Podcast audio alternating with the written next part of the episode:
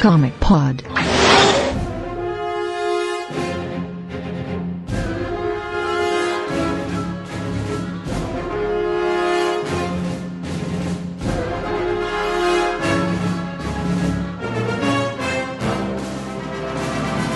What's up, galera? Começando mais o Comic Pod, esse é o número 59. Eu sou o Vlad, estou aqui hoje com o Felipe. Eu quero ser o Spectroman. Caraca. e matar o Dr. Gore. o Luiz Alberto. O meu objetivo é a conquista. Caraca, o que vocês estão vendo, cara? Pô. cara, ele falou Spectroman, eu só, eu só dei a ele. E o Brunão. Eu quero ser eu mesmo. então, hoje a gente vai falar sobre uma história um pouco antiga do Flash, escrita pelo Mark Wade, chamada O Retorno de Barry Allen. A gente vai falar sobre essa história motivada pelo renascimento do Barry pelas mãos do Jeff Jones, então a gente vai mostrar como o retorno do Barry poderia ser bem feito, né? Exatamente. Como ele deveria ter sido feito, né, cara? O modelo já tava ali, era só ele copiar. Ou não, né? Deixa quieto, pô. e a gente volta daqui a pouco.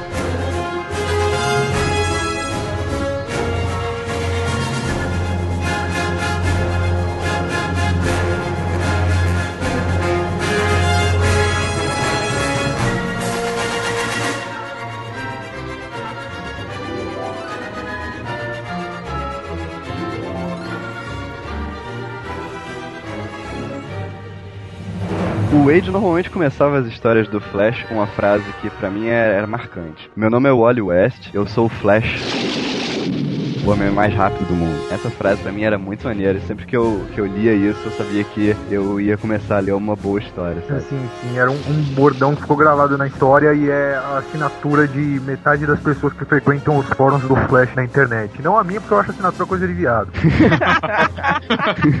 Mas vamos começar falando um pouquinho sobre o Mark Wade, né? Que é um roteirista bem importante. E principalmente pro Flash ele é muito importante, né? Ele ficou sete anos à frente da série mensal do Flash. Vamos passar rápido rapidamente assim na história dele, sem entrar em muitos pormenores, mas só dando uma geral. Ele é um roteirista americano, né? Começou no meio dos anos 80 na editora Fantagraphics. E aí ele foi pra DC em 87 e ele não entrou como roteirista, isso que é interessante, ele entrou como editor, né? E aí ele editou alguns títulos como Legião dos Super-Heróis, até a Patrulha do Destino do Morrison, ele era o editor, né? Em 89, o Wade largou o editorial, né? E aí ele começou a fazer roteiro pra DC. Ele escreveu alguns títulos menores, até que em 92 o editor, o Brian Augustin, convidou ele para escrever a série do Flash. Então ele começou no Flash a partir da edição número 62. Na verdade, só um parente aqui, por incrível que pareça, o editorial inteiro da DC era contra a contratação do Wade pro Flash nessa época. Ele só, o Brian Augustin, o, o editor, só convidou ele porque foi convencido pelo Bill Messner Loebs, que era quem escrevia o Flash antes do Wade, que então fez um, uma grande amizade com o Wade e até hoje são grandes amigos e etc. Mas assim, ninguém do editorial, ninguém, ninguém queria o Wade lá. A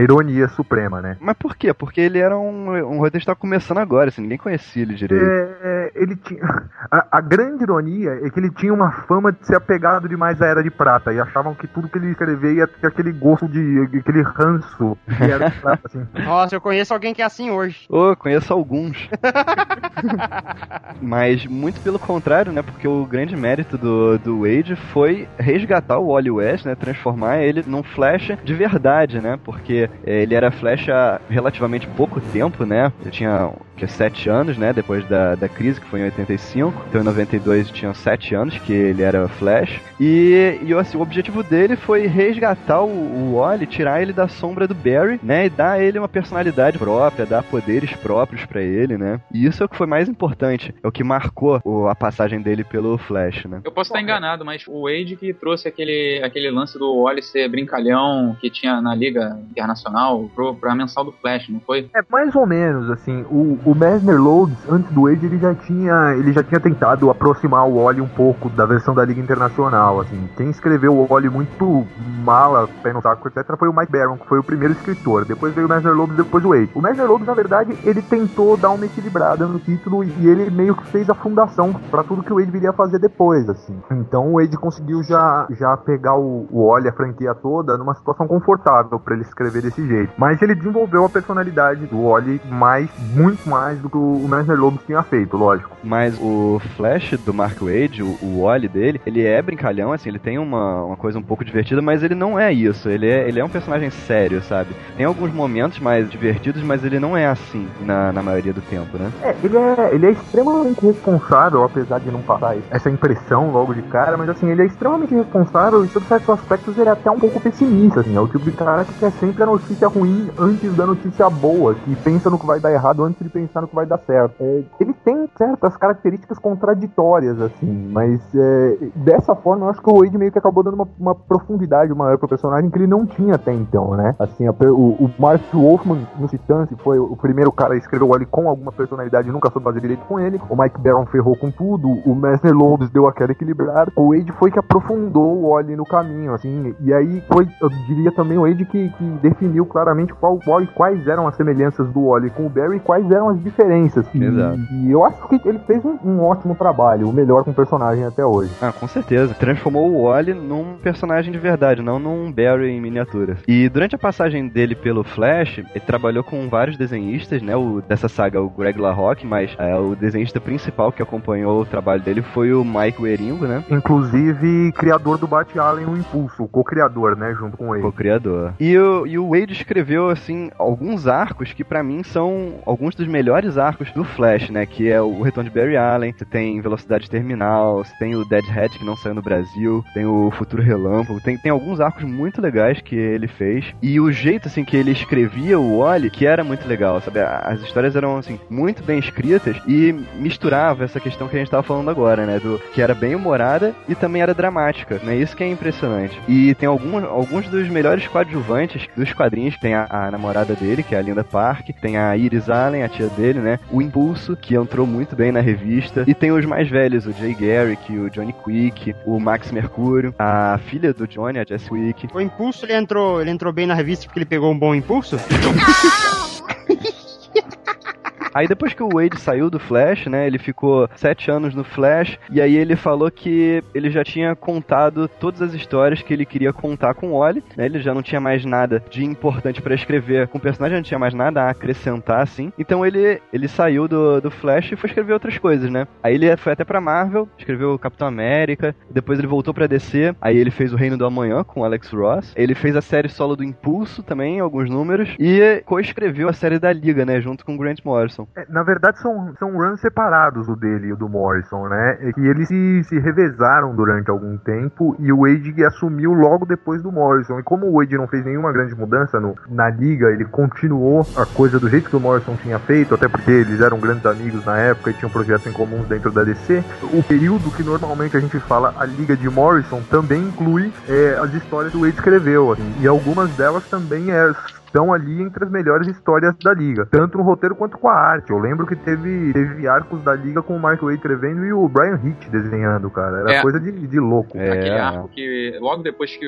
a Liga descobre que o Batman sabe o segredo de como derrotar todo mundo, que as Torre de Aquele é do Wade. Aquele Isso, é a do Torre Wade. de né? Babel. Cara, aquilo é muito bom, cara. Putz, grilo, vale muito a pena correr atrás. É muito bom mesmo. O Bruce Wayne separado do Batman, ele enfiando a porrada no cara na rua e a mulher que tava saindo com ele saiu horrorizada. Porra, aquilo foi muito maneiro. Depois ele voltou pra Marvel. Em 2002 ele escreveu o Quarteto Fantástico junto com o Mike Weringo de novo. E aí ele teve uma briga com a editora e saiu de lá brigado e voltou pra DC, né? Parece que essa briga do Quarteto Fantástico, quando ele tava lá escrevendo o Quarteto Fantástico, foi porque a Marvel queria que eh, queria mudar o, o ritmo das histórias dele, queria que o Quarteto Fantástico fosse uma, uma sitcom, né? Fosse uma comédia familiar. E o, e o Wade não queria escrever isso, né? É, não, na verdade, assim, o grande catalisador disso tudo não era o editorial todo, era só o Bill Gemas na época. Ah, Foi ele que o, o Ed teve a grande briga, assim. E realmente o Gemas queria isso, e o, o Ed fez o possível e o impossível pra dar um contorno, pra deixar o negócio pelo menos assim palatável, né? Mas nisso o Gemas também brigou com o Michael Eringo. E o Michael Eringo pediu demissão e ligou pro Ed avisando, o Ed falou: Quer saber? Então foda-se, me demito também.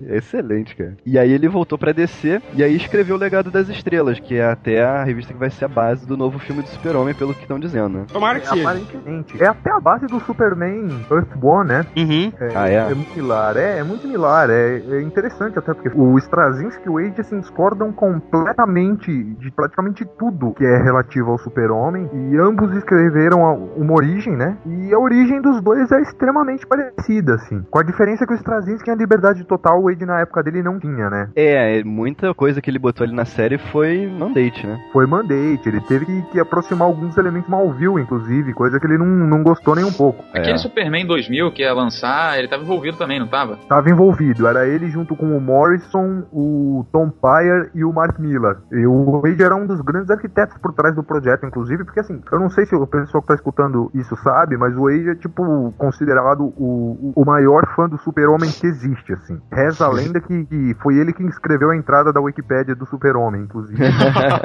É sério, não tô não, cara. E diz ele que ele é o, a única pessoa viva que sabe o número de Social Security. Seria como se fosse o CPF. É a única pessoa que sabe o CPF do Clark Kent. Que O que é uma informação extremamente relevante, né? É, cara. E foi, inclusive, essa briga que fez ele sair da DC, assim, vazado, muito puto, pra só voltar muitos anos depois, é, junto com o Morrison também. O Morrison saiu pra escrever New X-Men, e o Wade saiu, eu nem lembro o que, que ele foi fazer na, na Marvel na época, mas ele saiu por causa dessa briga de Superman 2000, que foi um negócio bem feio na época. É, deve- ele deve ter ido pra Marvel pra escrever o Quarteto Fantástico, isso foi em 2002. Provável. Eu tenho problemas com datas e o Wade saiu da DC umas cinco vezes já. Mas eu acho que é essa aí mesmo. Mas enfim, aí é, ainda escreveu Legião dos Super-Heróis, né? Relançou a revista da Legião. Escreveu 52, né? Junto com alguns outros roteiristas também. E depois ele voltou ainda pro Flash. Escreveu, se não me engano, seis edições do Flash. E depois saiu brigado de novo, né? Porque ele voltou meio que forçado pro Flash, né? Ele fez uma história que ele não queria fazer, né? É, na verdade, é um, o buraco é um pouquinho mais embaixo aí, cara. Opa, polêmica, hein? É, não, é, isso é, isso é, é- essa fita é complicada e até hoje a gente não sabe o que aconteceu ou o que não aconteceu. Mas peace. Naquela época na DC, o Wade tinha acabado de fazer o, o segundo reboot da Legião. Ele estava escrevendo Legião dos super-heróis. A origem dele do Super-Homem, que eu imagino que fosse um projeto com o qual ele tinha muito carinho, ainda era teoricamente a oficial e ele estava voltando pro Flash. O que a gente sabe é que rolaram, a gente não sabe quais, mas rolaram uma série de promessas para ele para escrever o Flash, relativas à franquia do Flash, tá? Aí o que que, que que aconteceu? Foi dito oficialmente, embora a origem do Super-Homem do Jeff Jones só tenha saído esse ano, foi dito oficialmente já naquela época que ia ter uma nova origem do Super-Homem escrita pelo Jeff Jones. Ao mesmo tempo, é, foi publicada a Saga do Relâmpago, que era crossover da Liga com a Sociedade, escrita pelo John e pelo Meltzer, em que aparecia a Legião original, que o Wade nunca teve autorização para usar. E ele não sabia disso, ele ficou sabendo assim pela revista na banca. E aí, relativo ao Flash, eles perderam o desenhista antes da primeira revista ser publicada, acharam um substituto que ele gostou, mas o público não gostou do substituto. E diz o Wade quebraram todas as promessas que tinham feito para ele ficar no título. Então, assim, quando o primeiro, a primeira edição desse, desse relaunch do, do Flash do Wade chegou nas bancas, ele já tava, pra descer, ele já tava oficialmente desvinculado. assim. Ele teve Aham. que segurar a onda ali por 3, 4 meses, tipo, dando entrevista sobre e tal, mas depois ele deu até uma entrevista bem bocuda, xingou o Dandigo até não poder mais, assim, mas basicamente, assim, puxaram o tapete dele em tudo que ele tinha feito dentro da DC, né? É, isso sem falar nas, nas cagadas que fizeram com Kingdom Come, mas é, é outra história. E aí ele saiu puto porque, assim, meu, o cara foi um dos caras que sustentou a DC por, por 10 anos praticamente e passaram a borracha em tudo que ele tinha feito, né? Então ele saiu bem puto mesmo. É, eu li uma entrevista que eu não me lembro direito, mas eu sei que ele falava que chegaram pra ele com a, a proposta do Flash, falaram pra ele que eles queriam que o Wally tivesse uma família, tivesse filhos e constituísse uma família e que a história fosse em volta disso. Ele falou: Não, não quero escrever isso. Agora eu não me lembro é, o que aconteceu que ele acabou escrevendo, né? Muito provavelmente, assim, ele fez isso porque ele já sabia que queriam trazer o Barry Allen de volta e ele discordava disso, né? Então ele fez o que, na opinião dele, ele teria que fazer pra manter o Wally ali no, no cargo e não conseguiu. É, e aí, pouco tempo depois, o Barry voltou mesmo, né? Porque ele saiu do Flash, entrou um outro cara, e aí pouco tempo depois veio a crise final e o, o Barry voltou, né? É, não, sim, o Barry deveria ter voltado em Crise Infinita, aliás, já. Quando a gente vê o, o Bart voltando com o uniforme do Barry, não era pra ser o Bart, era pra ser o Barry. Ah, é? É, É, só que, tipo, meio que no meio de crise infinita parece que a internet quebrou no meio e. é, é sério. E aí o, o, o editorial se tocou que seria um, mau negócio trazer o Barry aquela hora, que não ia dar certo, que o público não ia aceitar. Ficaram sem saber o que, o que fazer, lançaram a série do Bart. E na época ninguém nem sabia se ia ser a série do Bart. Até eu, eu lembro que, inclusive, o Rod Reis tipo, falou: spoiler monstruoso, o novo Flash é o Jay. É. é, sinal que Teria sido melhor eles falarem que aquilo ali foi só um, uma última consequência dos socos do Superboy primordial na parede da realidade. É, teria, mas é, o que, que aconteceu, assim, na minha modesta opinião? Eles queriam trazer o Barry de qualquer jeito, não conseguiram, viram que o público não queria aceitar, então eles saíram sabotando todos os personagens que, que poderiam vir a ser o Flash, para só sobrar o Barry como personagem viável mesmo, entendeu? Então foi daí que veio essa treta toda do, do, do Wade na franquia do Flash, porque deve ter sido um negócio feio, porque o Wade ele é bocudo, mas ele não sai falando à toa, assim. Foi daí que veio aquela série horrível do Bart, porque assim, meu, o Didio falou que, que ele fez a série para terminar já. Ninguém acredita nisso, mas eu acredito, porque ninguém faz aquela bosta se não for de propósito, tá ligado? ah, cara, não, não dá pra você errar tão feio daquele jeito. Você só, só consegue errar tão feio se você tentar. mas realmente, né, eles acabaram com todos os flashes. Mataram o Bart, o Wally ficou com uma história ridícula lá, e aí eles tiveram que trazer o Barry de volta, né? É, que era a intenção desde o começo, né? Então já viu. E tem mais sujeira embaixo disso aí que a gente nunca vai saber, assim. Mas que tem. Ah, claro. Mas enfim, depois que ele saiu da DC pela milionésima vez, ele foi pra Boom Studios, né? E hoje é o editor-chefe de lá. E, e tá escritor. Tá Irredeemable e Incorruptible. Os Exatamente. dois. Irredeemable, aliás, digno de nota também. Excelente. Em que ele praticamente desconstrói o Superman de um jeito que a gente poucas vezes viu antes, assim. Então ele deve estar exorcizando algum ódio mortal da DC ali, sei lá. eu queria acrescentar que ele é um cara gente fina, assim. Eu gosto de escritores que xingam o Didi em público, ao contrário da vida privada. O desenhista dessa saga que a gente vai falar o Greg LaRocque. Ele é americano também. Ele começou com 17 anos a trabalhar com isso, né? Ele começou como professor no Professional Institute of Art em Baltimore. E aí, nos anos 80, ele começou a desenhar para as grandes editoras, né? E na Marvel, ele fez alguns títulos como Marvel Teen Up, Web of Spider-Man, é, Vingadores e até aquele do Luke Cage com um punho de ferro, né? E na DC, ele desenhou a Legião dos Super-Heróis, na época do Paul Levitz e da Karen Berger, e depois ele ficou cinco anos na revista do Flash. E essa história, o Retorno de Barry Allen, é exatamente a última história do Greg LaRocque no Flash. Né? Depois disso ele saiu e foi fazer outras coisas. Me parece que ele sumiu, eu não achei mais informação sobre ele. Eu sei que ele apareceu agora na Chicago Comic Con de, desse ano, 2010, e parece que ele vive hoje de vender commissions, né? O que eu não duvido, porque uma commission custa muito cara, cara. Verdade, falando sério, commission de desenhista. Não vamos, vamos colocar famoso, mas um cara que teve um trabalho bom publicado, o commission é caro, velho. Explique para os ouvintes burros igual a mim o que é exatamente uma commission. É, você vai numa convenção e fala pra um artista assim: Eu quero que você faça um desenho X só pra mim. Ele vai e faz, e te cobra os olhos da cara. Isso, é isso mesmo. Resumidamente é isso. Tipo o que o HDR fez pra você, Felipe. Exatamente, tipo o que o HDR fez das aves de rapina pra mim. Me mandou por correio, porque eu não fui na convenção.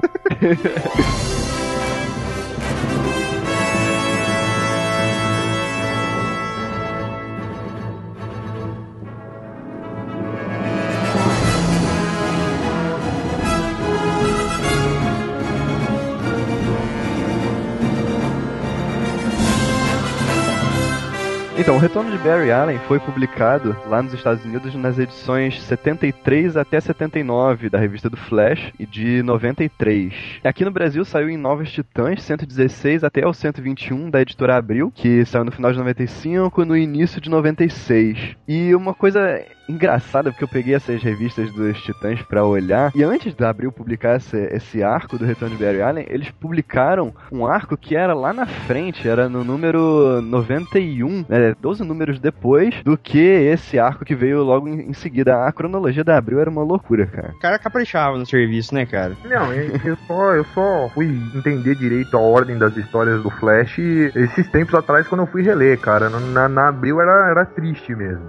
é muito estranho estranho, cara. Cara, e a, a diferença de tempo foi lançada também, né, cara? Quase dois anos. Aqui. Ah, mas era pior, cara. Quando abriu, pegou Marvel e DC pra publicar, era uns 5, 6 anos, cara. Era, era, era por volta de seis anos. Depois eles encurtaram isso pra dois. Caraca. É, eles foram É. encurtando, encurtando, encurtando. Quando chegou ali 92, 93, eles começaram a ter a brilhante ideia de adiantar incrivelmente sagas e depois esperar o resto da linha chegar junto, entendeu? Eu lembro que a morte do Super-Homem foi publicada, tipo, dois anos antes do resto da linha, assim. É verdade, essa Caraca. parada mesmo. Porque, porque É. rolou um lance, tipo, rolou repercussão mundial na época, né? Passou na Globo, passou na Cultura, o caralho a quatro, eles queriam a publicidade, eles queriam aproveitar a publicidade em cima, né? Então, claro. tipo, não tinha, meu, não tinha nada, assim, nem perto do, do momento que o Super-Homem morria, mas eles adiantaram o máximo possível e, e vinha com uma notinha, assim, no, no começo da revista. Olha, essa edição se passa muito à frente.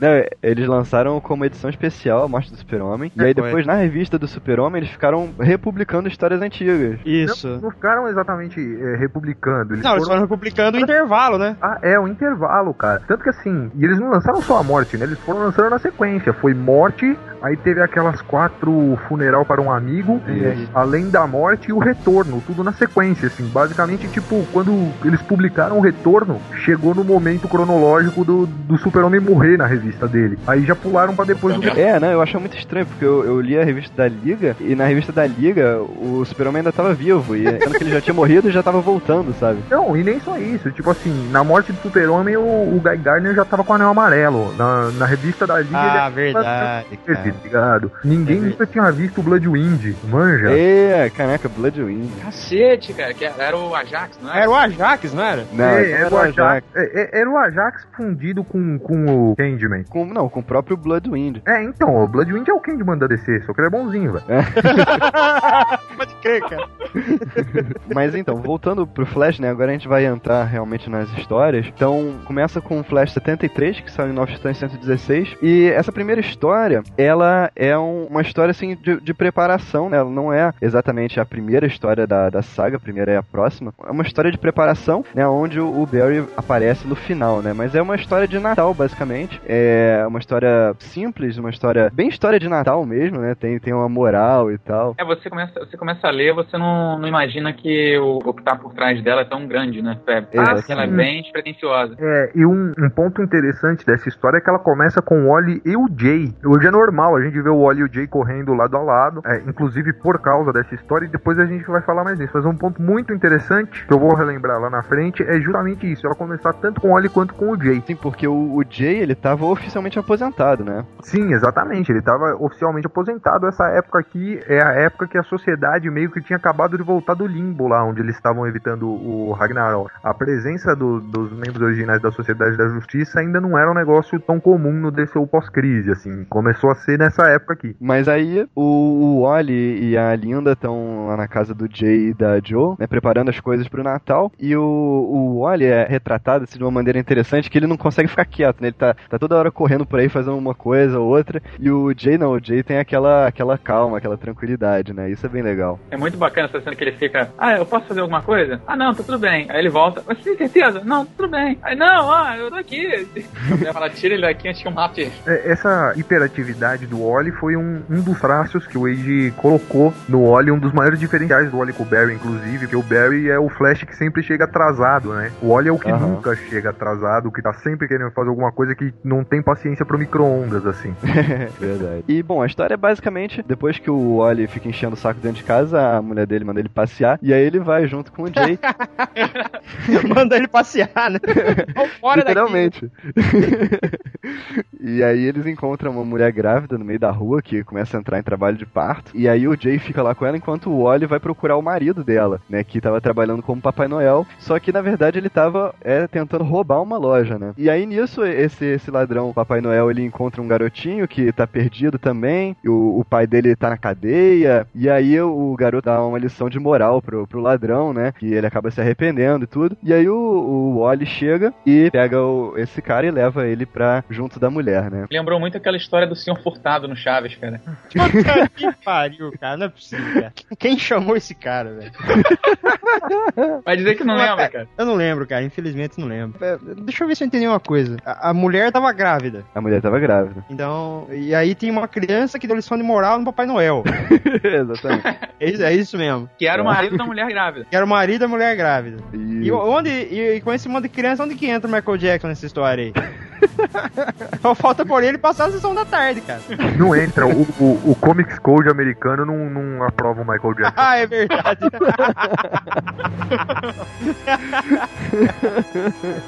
Mas e- essa história é interessante porque ela tem umas metáforas natalinas bem claras. Tipo, o, a mulher grávida se chama Maria e o, e o marido dela é o Joey, ou seja, José e Maria, né? Olha só. E tem várias coisas que, que o Wade joga nessa história que ele vai desenvolvendo depois. Tipo, quando o Wally tá conversando com o Jay, e o Jay fala que ele tem que amadurecer e tal. E esse é um, é um aspecto que o Wade vai pegar e vai trabalhar durante toda a passagem dele, que é o amadurecimento do Wally, né? Tanto como ser humano, como o Wally West mesmo, como como herói, com a identidade do Flash, com o uso dos poderes, com o, o posicionamento dele com os outros heróis, os outros heróis da franquia, inclusive. E é um negócio que, vai, vamos nos adiantar um pouquinho aqui, só um pouquinho. Eu falei que era interessante a gente ver o Wally e o Jay é, juntos aqui, é porque essa história é a história que, que dá o pontapé inicial num conceito que a gente tá muito acostumado a ver hoje, que é a família Flash, que é ter esse, esse monte de, de personagens ao redor da Exatamente. franquia. E até então, até mais ou menos esse ponto aqui, o Wally era um herói solitário na revista dele. Ele não, não tinha, não demonstrava grandes vínculos com os outros personagens. Ele não, não andava do lado do J. J. Garrick ou de nenhum outro velocista, até porque estavam todos aposentados até então, né? E é interessante essa história já começar com os dois logo de cara, com o, o Wally e o Jay, ainda mais num, num jantar de família, assim, né? No Natal, que é um negócio que ia dar o clima pro, pras heróis do Wade dali em diante. E esse é um aspecto que deixou o Flash muito mais legal, porque em vez dele ser um, um cara solitário, agora ele tinha vários heróis que o acompanhavam ele, né? Isso, pra mim, é uma das coisas mais interessantes dessa fase do Wade. Sim, inclusive a, a criação da Speed Force,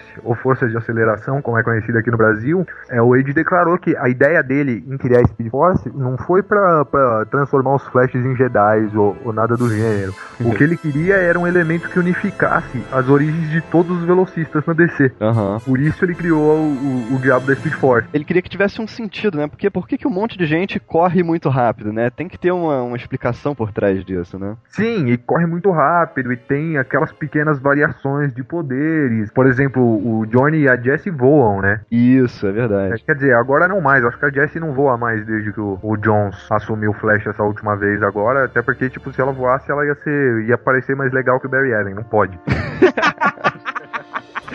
Estragar o plano, né, cara? Mas enfim, aí no final da história, eles estão lá na, na noite de Natal, trocando presente, quando de repente alguém toca a campainha, né? E aí eles vão abrir. A Linda até brinca com o Oli, pergunta se ele tá esperando o Homem de Vermelho, né? E aí ele responde: Ah, é, ele não pode trazer nada que eu já não tenha. né? E aí ele abre a porta e é o Barry Allen que aparece, né? É, exatamente. É ponto negativíssimo nessa página pra coloração do cabelo do Wally West, assim. Que tá ruivo num, num quadrinho e no quadrinho logo abaixo tá loiro, sem explicação. Tá loiro? Tá loiro, cara. No último É quadrinho. o Dr. Gore! cara, isso aí é igual aquele Jason Todd pré-crise, cara. Ninguém nunca. Se o cabelo dele era louro, ruivo ou laranja. Deve ter acabado a tinta, saca? Aí o cara foi. Ah, deste mesmo. É, esses tempos imemoriais que se usava tinta pra colorir as coisas. É. Bom, e aí na próxima história, a gente tem o Barry já conversando com o Oli, com o Jay e o, com o Hal Jordan, que aparece também no meio da, da história. Alguém liga pro Hal Jordan e ele vai lá, porque afinal o Jordan é o melhor amigo do Barry, né? Pra quem acha que o Barry não tem defeito, olha aí. E aí o, o Barry conta que ele não, não tem muitas lembranças de como ele voltou, ele só sabe que a energia dele se reagrupou durante uma luta do Wally contra o Dr. Alquimia, né, que tinha acontecido algumas edições antes. Mas que ele não, não sabe de muita coisa, ele sabe que ele apareceu ali no beco, cheio de energia em volta e sem memória recente, né? É, Só um detalhe aqui, eu não quero falar mal da, da arte do Brian Algonstein nem nada, mas assim, vocês notaram que o Hal Jordan parece estar mais velho do que o Jay, cara? Mais velho eu não digo, mas com a mesma idade parece, cara. oh, a arte é do Greg LaRocque. É, do LaRocque, perdão. O Algonstein é o editor. Eu sempre confundo os dois, não sei porquê. Mas nessa época o, o Hal, ele tava aparecendo assim mesmo. Ele tem a, aquela mecha branca do lado mesmo. Não é culpa do LaRocque, não. É, não, não sei. Até o, o, o Jones disse que era o Parallax, né? Porque não Isso. basta reticonar um ano, tem que reticonar 30, mas. A cronologia inteira do tratado. É, tipo, tudo de errado que o Hal Jordan já fez na vida foi o Parallax. Isso. Aí ele- o que ele, ele faz arranca- errado agora é porque ele é babaca mesmo. É, exatamente. Aí arranca o Parallax e ele continua igualzinho, né? Aí tá lá, o, o Barry tá conversando com, com o Hal e com o Jay. E o Wally, ele tá completamente desconfiado de que, de que aquele Barry seja o Barry de verdade, né? Ele não, não quer acreditar de jeito nenhum. Ele só passa a acreditar quando o, o Hal Jordan sonda ele com o anel e confirma que ele não tá Opa. mentindo, né? Esse negócio de anel não tem como fazer, não fazer piada, cara. Não é. Sondar com anel. Na verdade, mesmo depois disso, ele ainda não, não acredita completamente, né? Mas ele já começa a mudar um pouco o pensamento dele. E aí o Barry, ele, ele tá na rua com o Wally e de repente o, o flautista passa andando. E o, e o Barry parte pra cima do flautista, porque era um, um dos inimigos dele, né? Só que o flautista ele tinha se regenerado. E agora era amigo do Wally, né? Então aí é que o Barry começa a notar as diferenças, né? Do, do que, que mudou enquanto ele teve fora, né? Tipo, o flautista agora é um herói, o, a identidade do Wally é, é de conhecimento público. Ele virou o Flash, né? Ele não tinha visto o Wally com o uniforme do Flash ainda. E mudou um pouco o uniforme, né? Ele, o uniforme é mais. é um de um vermelho mais forte, ele tem um visor nos olhos e tal. Esse É, ele- metalizado. É, meio metalizado. É, esse uniforme, pra quem não sabe, foi dado pra ele pela Tina Magui, dos laboratórios de Star, na fase do Master Lobes. Se eu não me engano, depois que ele perdeu o anel. Ai, Jesus. Foi, foi se o anel, ficou-se o dedo, né? É bem assim, é. Depois que ele perdeu o anel que tinha o uniforme original do Barry dentro. Nossa, cara. Como é que ele colocava o uniforme ali, né, cara? Porra. Olha, é, segundo a explicação da Era de Prata, a roupa do Flash, do Barry, ela era revestida com composto. Sei lá, deve chamar composto Ray Palmer esse negócio, assim. Ah, do uniforme dele também. É, que ele encolhe pra caralho, aí quando ele abre o anel, de novo, não intencional. Quando ele abre o anel, o bagulho cresce, é isso? É isso, ele abre o anel, a roupa sente o ar e cresce. Excelente, né, cara? A, a Tina McGee que tava no seriado do Flash, né? Aquele que, que era estrelado pelo Barry Allen, mas tinha cara de Wally West. É, é. Era um, era um híbrido no seriado, né? Era Uhum. 50% Barry e 50% Wally. Eu não duvido que vai ser a mesma coisa no, no filme vindouro. Uhum. Ah, Aquele provavelmente. seriado era legal, cara. Eu gostaria de reassisti-lo um dia. É, Porra, seria era mesmo, bom. cara. Um ano atrás, mais ou menos, eu peguei. Eu peguei um episódio na net aqui, Uhum. só pra rever mesmo, crente que eu ia assistir rachar o bico assim das tosqueiras, mas não, velho, era bacana, cara. Olha aí. É, Assim, Mark Hamill de. de. Como é que é? Prestidigitador. É, é prestidigitador, isso que eu tava tentando lembrar. Prestidigitador. Teste digitador, cara, terrível. mas, mas era bacana, assim, guardadas as, as proporções dos efeitos especiais da época também, né? Que não Ah, pode sim. tirar muita coisa, mas era bem bacana, cara. Ô, eu tava vendo uma entrevista do Mark Guggenheim semana passada que ele tava falando desse seriado aí do Flash. Ele falou uma coisa que é verdade, cara. Era um programa que realmente tinha o Flash, tinha os inimigos do Flash e tinha a trilha sonora do Danny Elfman, cara. Era praticamente você ver um filme do Batman toda semana na sua TV. Na verdade, na verdade, a trilha de entrada e a de fundo era do Danny Elfman. Agora, quem fazia os sons da série era a Shirley Walker, que era responsável pelo por todo o background série, do desenho do Batman. Aham. Ah, pode crer, cara. Que, na verdade, ela era, ela era maestra do, do maestrina, sei lá. Ah, Trabalhava saquei, com saquei. Elfman. Ah, ela trabalhava com Elfman. Ela trabalhava com Elfman. Tanto é que o, uma da, de quem rege lá na, naquele álbum primeiro do Batman é ela. Se você for ver nos créditos, tá lá, Shirley Walker. Ah, legal. É por isso que a trilha do desenho do Batman é tão parecida com a do filme, né? Ah, Exatamente. praticamente é a mesma, né, cara? Você percebe que são os mesmos, sempre os mesmos acordes e. É, sim. Colocar um pequeno parênteses aqui, o Jeff Jones ter desfeito o status do flautista de vilão reformado e amigo do Wally, etc., ainda no run dele do Wally, foi uma das piores coisas que o Jeff Jones fez, na minha opinião. É, foi ridículo. cara. E, é, porque o flautista era um, um- um personagem que na época do Age foi incrivelmente bem trabalhado. Era um dos personagens que, que conseguia colocar um diferencial na, na franquia do Flash também. A gente vê vilão reformado vez ou outra, assim, mas nenhum deles se reforma de fato, né? Eles se reformam e aí três meses depois volta a roubar. E era um dos primeiros, se não o primeiro, não sei dizer, personagem dos quadrinhos mainstream americanos que era gay sem ser estereotipado, sem desmunhecar, sem aquela piadinha de mau gosto, ou aqueles vícios que os escritores não tinham como escrever. Era um personagem gay bacana, assim, sei lá, 10, 15 anos antes desse tipo de debate vir pros quadrinhos como tá hoje em dia, assim. Aham. E eu acho que foi uma cagada imensa do, do, do Jeff Jones ter, ter retransformado ele em vilão, assim, tendo ficado um personagem quase 10 anos sendo tão bem trabalhado, tão bem construído. E depois ele teve uma participação completamente absurda lá naquele contagem regressiva. É, mas isso acho que não vale nem a pena citar, Cara, não né, lembra cara? disso, cara, por favor. Que isso, cara? Você tá louco, cara. Meu, nem quem escreveu gosta de falar disso. Eu que li, então, pelo amor de Deus. É, mas então, aí voltando, o Barry e o Wally vão impedir o assassinato de um líder da máfia local lá. E aí é a primeira vez que eles dois trabalham juntos, né? Depois do, do retorno do Barry. A gente percebe nessa parte aqui como é que o, o Jay Garrick é um pau mandado, cara. Eles chegam, ô Jay, você vai, vem com a gente? E a mulher dele, não senhor, o senhor não vai não, você quer? Ele, ah, é, pois é, não vou poder ir. ah, tem que cuidar da patroa, cara. É, não é à toa que se chama patroa, né, cara? É. é, não, não.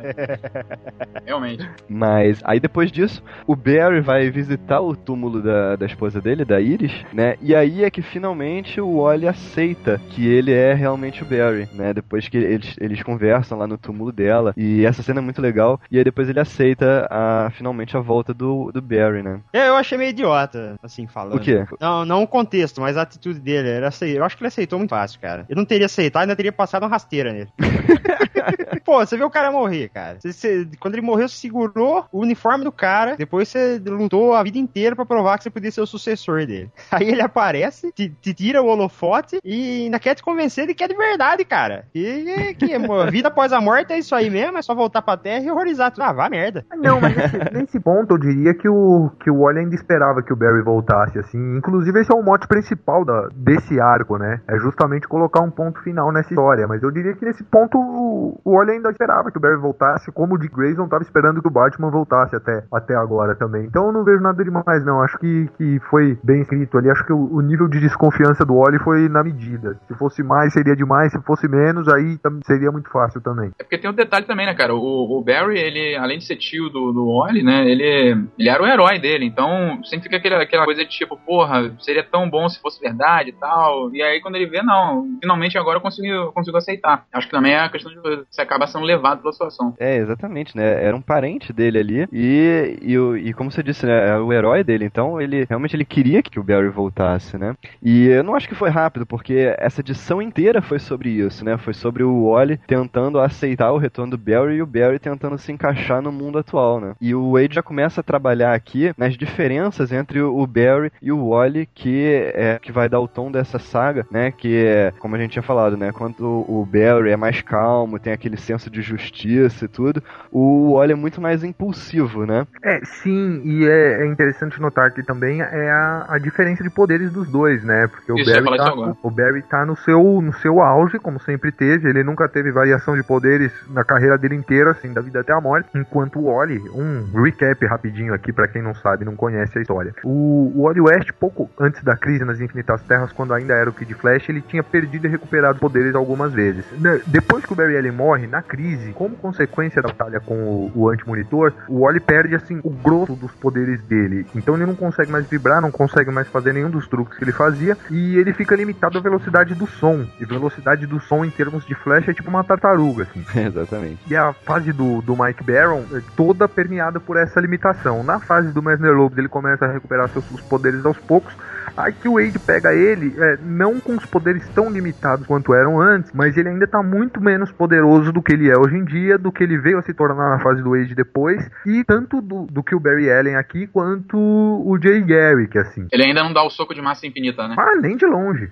ele ainda nem acredita na Speed Force, diga-se de passagem. Ele nem sabe o que que é Speed Force. É verdade. o- introdução Ele é não estranha. conversou com o Max ainda. Eu eu acho interessante ele ter falado que o- você ter falado que o, que o Barry, é, quando ele voltou, ele tava numa situação deslocada, né? Porque agora que ele voltou aí no, no, no Flash Rebirth, ele continua deslocado. Ele voltou faz, sei lá, um ano, um ano e pouco, e ainda tá deslocado. Então, ele é um cara que não tem lugar. Não, é- ele não tem lugar em lugar nenhum. O ô Jeff vovô, seu Jones tempo já teve foi, que- acabou. E o Jeff Jones teve que mudar todos os personagens da franquia pra meio que criar um lugar que não existe pro Barry Allen, né? Mas isso a gente fala depois, mais lá pra frente. Mas assim, é feio, cara, pra dizer o mínimo. Tem, tem aquele lance também do Barry vibrar pelos objetos, né? Que o, Ah, o Wally não consegue nem de longe. Personagem. Ele fazia isso no, no Super Amigos, cara. Consegue até hoje, aliás, né? Ele ainda faz essa até hoje. parada? O Barry ainda faz, o Bart também consegue, mas o Wally, quando ele passa, quando ele vibra através dos objetos, as coisas explodem. É, ele, Ah, tipo, como ele deixa uma carga cinética dentro dos objetos e eles explodem. É, o imperativo dos infernos, né? Tá vendo o que ele faz?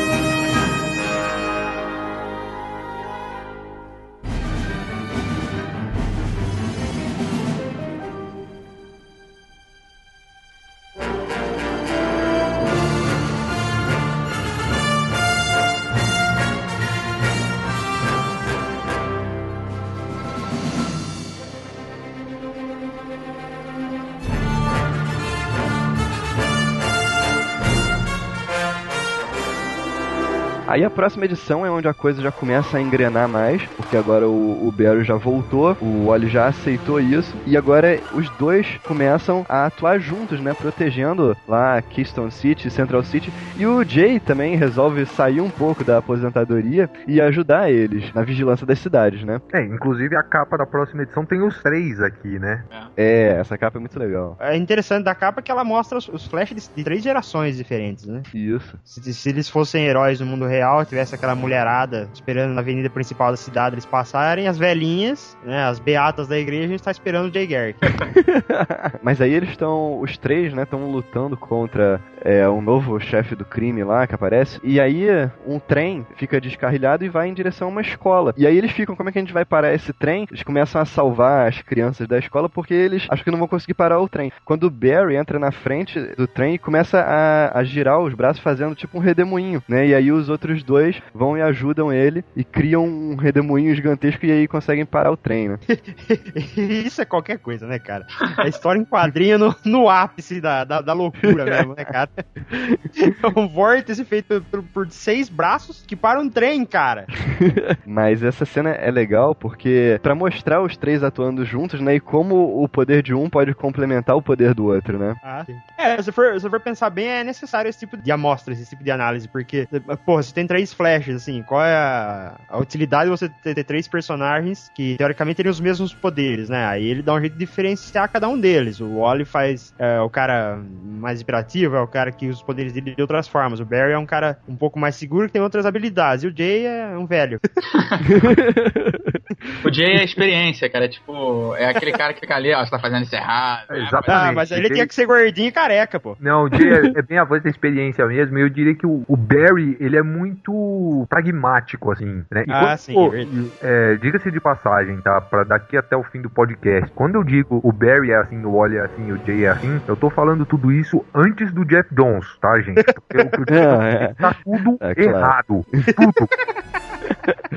Ai, caralho. É, mas eu, eu diria que o Barry é muito mais pragmático, assim. O Barry tem aquele lance de, de ser um cientista da polícia, de fazer as coisas pelo método científico, a maneira que ele, que ele analisa a própria velocidade, os efeitos dela, é, é muito calculada. O Jay já é aquele cara mais que ele sabe o que vai dar certo e o que não vai dar, porque ele já tentou tudo, né? Ele tá lá desde a Segunda Guerra Mundial. assim. E o Wally é o cara que improvisa. O Wally é o cara que, tipo, se precisar tentar 45 planos, ele tenta, mas ele vai dar um jeito de fazer ali na hora do vamos ver. O cara que vai tentar todas as combinações possíveis na. na... Exatamente. Digitar número lá né, da senha. Isso. E se for pra colocar todos os quatro aqui, embora nesse pedaço aqui do retorno do Barry Allen o, o Bart ainda não tinha aparecido, mas todo mundo conhece o Bart hoje em dia, o Bart é o, o- aquele cara que vai e faz e acerta de primeira e não sabe como fez. É o cagão, né, cara? Pô. É, é bem É, eu ia falar que o Bart é filho do Homer, mas.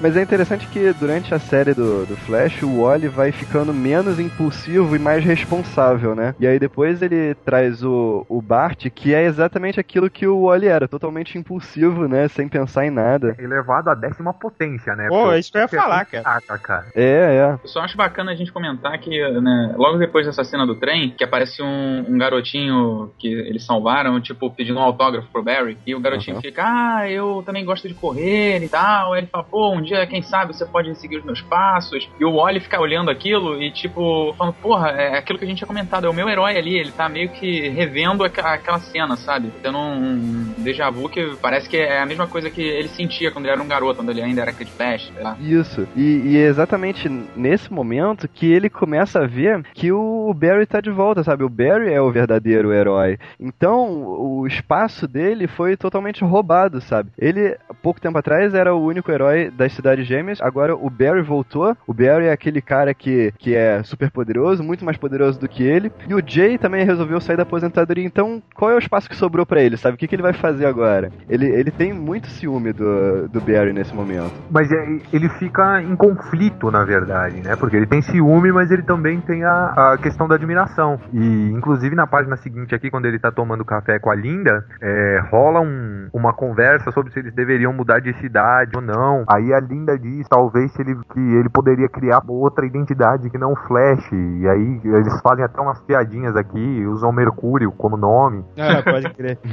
E, e falam do uniforme também. E aí é outro, outro negócio que vale a pena a gente colocar aqui pra, pra comparar com o Rebirth, né? Com, com o renascimento do Barry Allen. Tipo, aqui, dessa vez, o Wally já decidiu que ele não ia mudar de nome nem de uniforme, assim. Isso já tá claro pra ele. E ele diz, nas palavras dele aqui, até cadê? É alguma coisa tipo assim, eu sou Flash e ponto final. É, a Linda começa a falar os, os outros nomes, e aí ele começa a sacanear os nomes que ela falou, e aí ele fala, ah, vai ficar Flash mesmo, e vai atender o telefone. Exatamente. E, assim, isso já estava decidido pelo Olha Aqui, que é o arco principal, assim, da formação da personalidade dele. E aí chegou o Exato. renascimento do Barry Allen agora e os caras me dizem, ah não, o Barry voltou, o Ollie resolveu mudar de uniforme. Pois é. Eu acho que o problema do Wally, cara, é que, é que nessa época ele já tinha a, a identidade pública, né? Já. Porque se, se ele não tivesse identidade pública, ele podia usar esse poder e, ganha- e ganhar tudo aqueles kenianos que vem aqui na São Silvestre, manja? Pô, o cara fazia a vida dele, pô. Mas enfim, aí depois ele- o Barry, o Wally e o Jay, eles vão enfrentar aqueles caras de novo que eles estavam enfrentando no início da história, o tal do cartel, né? E nisso os caras tiram um canhão gigantesco de dentro, sei lá da onde, e atiram nele e os destroços caem em cima do Wally, né? E eles pensam que eles mataram o Wally. E aí eles ficam falando: "Ah, a gente matou o Flash, que não sei o que lá". E aí o- nisso o Barry fica furioso e parte pra cima deles, né? É, ele virou Isso- bicho. Ele diz: "Vocês não mataram o Flash nada, eu sou o Flash", né? E o Wally ouve isso, né? É, ouve, mas não, não admite pra si mesmo que ouviu, por enquanto, né? Ele fica meio, meio deprimido depois e tal, mas ele não comenta com ninguém, não conta pra ninguém e não tá sacando muito bem o que, que acontece. É, ele meio que não quer aceitar aquilo, não quer acreditar que aquilo que ele ouviu é verdade, né? Exatamente. Um negócio que eu notei aqui, eu tinha notado já na duas edições pra trás, mas eu notei aqui de novo, então eu vou mencionar. Tô achando interessante que nessas edições todas aqui, o colorista tá errando a cor do olho do Wally e desenhando o olho do Wally, eh, colorindo o olho do Wally azul. E o Wally tem olho verde, né? Quem tem olho azul é o Barry. Aham. E isso aconteceu muito no começo da carreira do, do Wally, eu nem lembrava que acontecia até esse ponto aqui. E o interessante de notar, porque na, na Brightest Day Zero, a situação se inverteu e coloriram o olho do Barry com, com a cor do olho do Wally. Cara, Foi o Rod, não, né? Não, acho que não, cara. Não foi, não que eu foi. acho que não. Não, não foi, porque eu lembro até, porque eu, eu, eu fui olhar o colorista quando eu vi isso, porque se fosse ele eu ia sacanear ele. não, não é o Sinclair, não? Eu acho que é o Sinclair, cara. Ele que faz essas sagas especiais da DC. É, eu acho que é, não tenho certeza não, mas se for o Sinclair, tudo bem, porque ele tem dado umas cagadinhas meio feias de uns dois anos pra Ah, cá. ele anda pisando na bola, cara. Leia-se Chilo Norman Branco. Exatamente, foi nisso que eu pensei. Aí nisso, enquanto o Wally tá com essa crise de identidade, o Jay Garrick ele some e ele vai atrás de alguns velocistas mais velhos da época dele, né? Então ele entra em contato com o Johnny Quick, que tinha virado um empresário, ele apresentava um programa lá, vendia um bagulho qualquer. Ele- Era, o- era o Nelson Rubens, né? Não, não, ele, era, ele é como se fosse um, um- empresário de autoajuda, cara. Ah, Johnny- é verdade, é. Ah, tá, é o Augusto Cury. É o Augusto Cury. Então, então você, é até, até bom deixar aqui para nossos ouvintes, você, ouvinte do Pod, leitor do Multiverso DC, que não está bem, não está feliz, satisfeito com sua vida, você que está buscando a felicidade, procure livros do Augusto Cury. Você pode comprar nossos links do Submarino e receber a ajuda que precisa para melhorar a sua vida. e você melhora a nossa também fazendo isso. Aí então ele, o Jay vai até o Johnny Quick e convence ele a voltar a usar o uniforme, né, e a atuar como vigilante. Né, o Johnny Quick vale um parênteses aqui a gente falar um pouco dele. Ele é um personagem que foi criado em 1941 e a velocidade dele, né, vem através de uma fórmula matemática que ele fala e através dessa fórmula ele consegue tirar poderes. A história é mais ou menos a seguinte: ele me parece que era um órfão, né? Ele tinha um guardião legal que era o professor Gil. Esse cara descobriu essa fórmula na tumba de um faraó. E a fórmula, na verdade, é um construto quadridimensional e que é, ele funciona como um foco mental. Ele focaliza naquela fórmula e ele consegue pegar a energia da força de aceleração através dessa fórmula, né? É, exatamente. Vale mencionar também que o Johnny Quick é o personagem preferido do James Robinson. Ah, é? É, o personagem preferido do James Robinson. Inclusive por isso, eu não sei qual quem de vocês aqui leu o Golden Age. Ah, sim. Então, você lembra que lembra que o narrador e o personagem principal era o, o Johnny Quick? Era, ah, é verdade, cara. Olha só. Por que, que você acha que era o Johnny Quick, sendo que na própria Era de Ouro ele era um dos caras mais inexpressivos que tinha, assim. Podia ser qualquer outro, né? E é um dos motivos pelo qual é a Jessie que tá na liga hoje também. Uhum. O Robinson tá escrevendo. E essa conversa do Jay Garrick com o Johnny Quick aqui no, no retorno do Barry Allen, se eu não me engano, é a primeira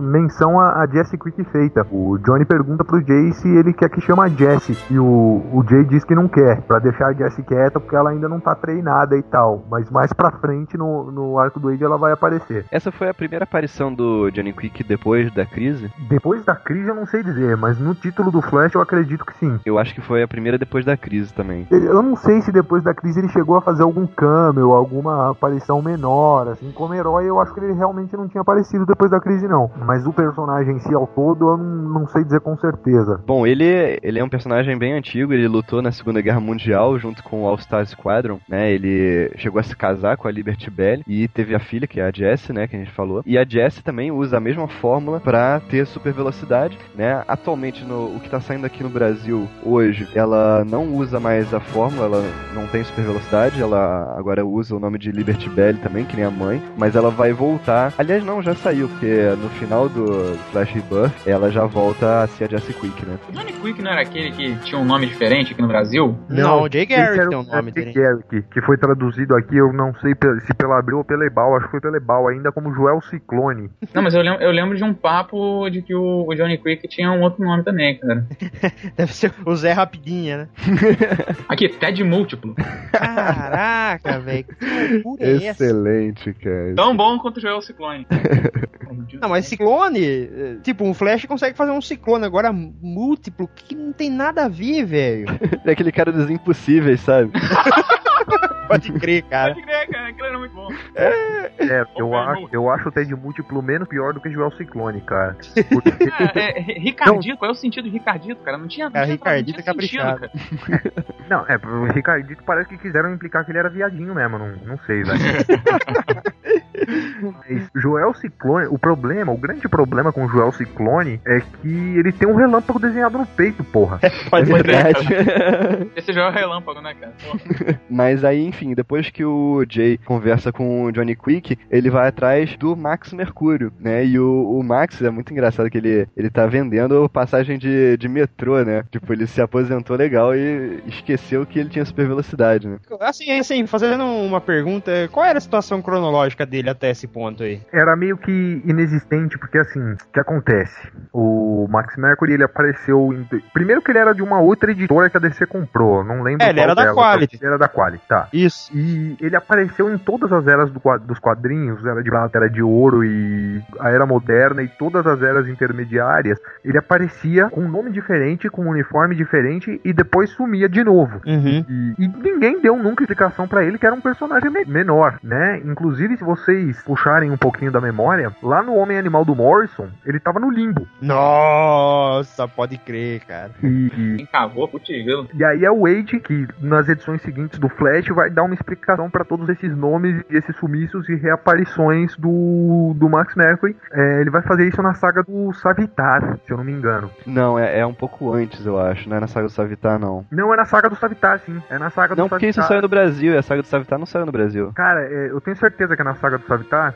porque é quando ele. Porque é quando ele toma um cacete, ele tá no hospital, que ele explica a origem dele pros outros. E como que ele pulava, é, cada vez que ele corria, é, passava de uma velocidade X, ele pulava no tempo. E aí na, na luta dele contra o Savitar, na última luta que ele teve contra o Savitar, que era uma época que o Johnny Quick era jovem ainda, é, ele jogou o Savitar mais no futuro e conseguiu parar antes pra, pra preparar os outros velocistas para enfrentarem o Savitar quando ele reaparecesse. É, eu, eu não sei o que, que a Abril fez, se ela publicou só um pedaço da história. Eu sei que Cara, eu, eu li isso numa revista da Abril. Eu sinceramente acho que a Abril publicou só um pedaço da história, cara. Porque Ah, eu, é bem possível, cara. eu, eu de alguma coisa da saga do Savitar de eu ter lido em português em papel, cara. Mas não toda, realmente. Mas a, a história dele é bem legal. A história que o, que o Mark Wade constrói pra ele é bem legal. Porque assim, ele nasceu por volta de 1800, né? E ele era um mensageiro de um forte lá no oeste americano, na época que eles estavam lutando contra os índios, aquela história toda. E aí ele descobriu uma cilada que, que os caras estavam armando pros índios. E ele foi avisar o- a tribo lá pra eles não caírem na cilada, né? E aí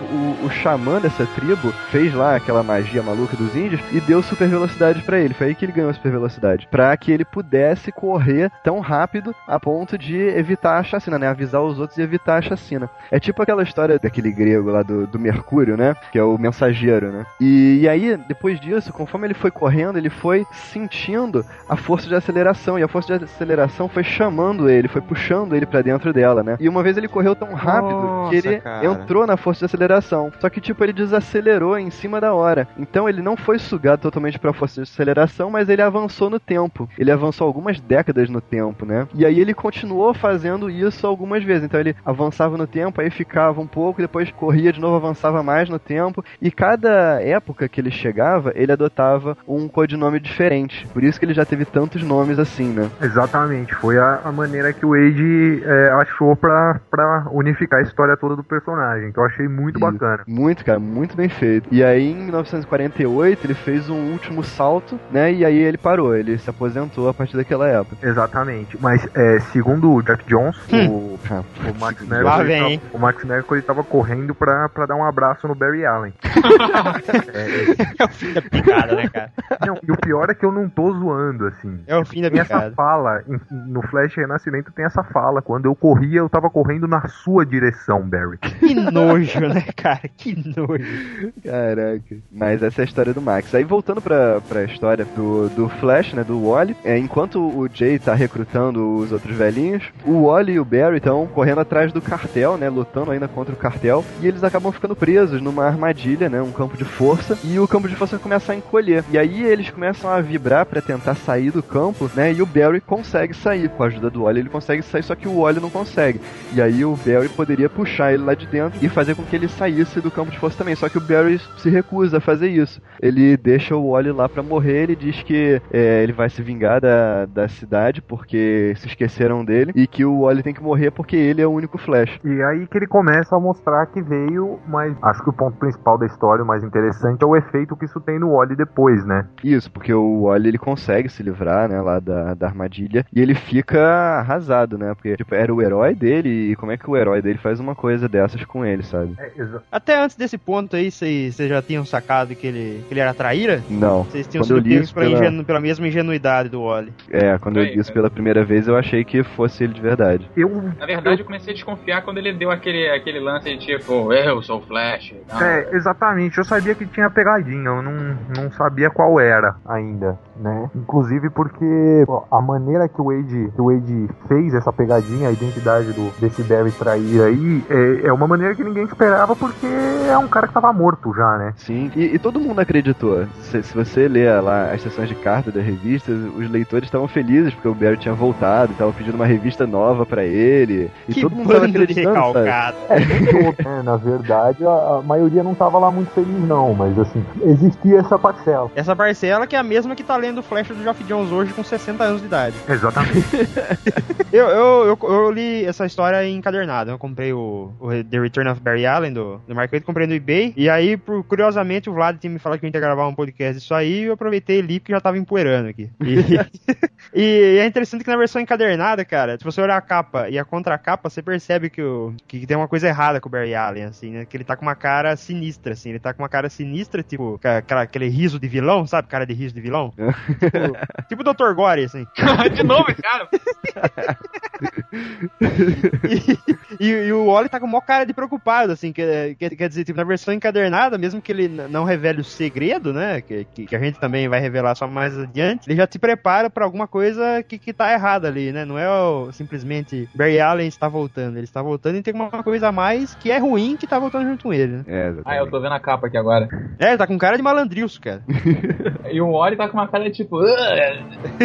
Exatamente. Então, mas é... Depois disso que a gente falou, o Barry ou o falso Barry vai à TV e diz que o Wally morreu. E o Wally não, não avisa ninguém que ele não morreu. Ele avisa só a Linda e fica em casa. Ele entra numa fase emo. E... você, vê, você vê que a pessoa tá em depressão quando ela para de fazer a barba, né, cara? É, pois é.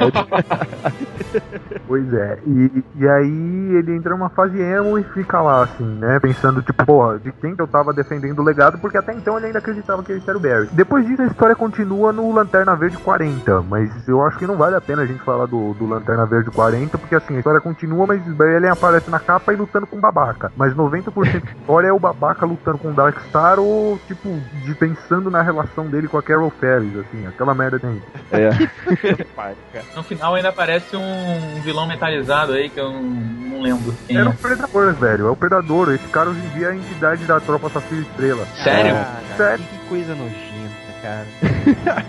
Mas o engraçado é que eu não sabia que, é, que essa história ela tinha um tain em Lanterna Verde, sabe? Porque eu, como eu li tudo da, que saiu pela Abril, a Abril cagou tórias pra isso, passou por cima completamente. Inclusive tem uma página da, da revista do Flash que ele tá vendo na televisão ele lutando contra o Barry lutando contra o, o Hal Jordan, né? Só que a Abril cortou essa página. Então não faz a menor menção disso. É, no encadernado tem essa página, mas não tem a edição do Lanterna, tem só as edições do Flash. É. Mas aí eu fui ver e realmente não, não vale a pena. Só eles lutando no Museu do Flash não tem nada demais. Ah, que ótimo. É, ia ter eu- um museu Geoff Jones, né? Que ia ter tudo aéreo de prata pra ele ficar brincando lá, que nem um autista. Mas aí então o Wally tá lá jogado no sofá vendo a televisão, o Barry destruindo tudo. Podia ter mostrado ele gordo, né, cara? Com uma cerveja na mão. Não, o, o único cara que já mostrou um Wally West gordo que teve a coragem de fazer tal coisa foi o Grant Morrison, cara. Na, na saga da Pedra da Eternidade. É verdade, eu me lembro Quando o disso. pessoal chega no futuro lá, o Wally tá sem poder e gordão. Pode que ele tá sempre. Ah, eu lembro. É verdade. Acorda no corpo gordo e fica, "Meu Deus, que porra é essa? Como assim? é que, tipo assim, ele tem que comer pra caralho por causa da corrida dele, né? Que ele corre muito, ele tem que se alimentar pra, pra manter a, a, né, o, o metabolismo. Uhum. E ele, ele deve ter mantido mesmo sem correr, né, cara? Ah, cara, é igual quando você faz um esporte durante muito tempo e para de uma, outra, de uma hora pra outra. Você continua comendo a mesma quantidade de comida. Aí você um É, é, é um mamute. mudou. É, né? isso aconteceu comigo. Eu parei de nadar Ah aos 14 anos, ganhei uns 8 quilos em dois meses, assim, cara. Olha aí. O Brunão virou um boi. Não, é, depois eu, eu criei vergonha na cara e fechei a boca, velho. Menos pra cerveja, né? Ah, mas cerveja não engorda, velho. Ah, imagina. Tem que pra caralho, mano. Mas aí, enquanto o Wally tá curtindo o momento emo dele, o Barry tá destruindo a cidade e o Jay, o Johnny Quick e o Max Mercúrio que vão lutar contra ele, né? Que vão tentar impedir ele. Só que eles não conseguem, o Barry dá um cacete nos três. Exatamente, o Barry dá um cacete nos três, assim, o, o Johnny Quick aqui, ele é retratado como o mais fraquinho dos três, e nesse ponto ele era mesmo, né? O interessante é o, a, a retratação do, do Max Mercury aqui como, como acrobata, como o grande estrategista da velocidade, assim. É, é o primeiro cara que tá, de fato, usando a, a velocidade em si como arma, assim. Você vê um- um- uma abordagem quase filosófica dele, que é um negócio que vai permear a história dele mais pra frente também. O que é engraçado aqui, cara, no- nos desenhos, é que quando o Jay chega pra falar lá com os caras, os caras são os velhos caquéticos, o Johnny Quick principalmente. E aí quando ele aparece, ele tá todo portão, tipo, no auge da forma física dele, porra.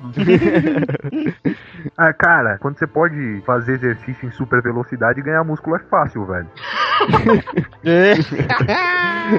Tipo, vamos sair. Pera aí, eu preciso fazer o 18 mil abdominais antes da gente ir, porque nem fudendo que eu vou colocar o colan com essa pança aqui, tá ligado? E vai.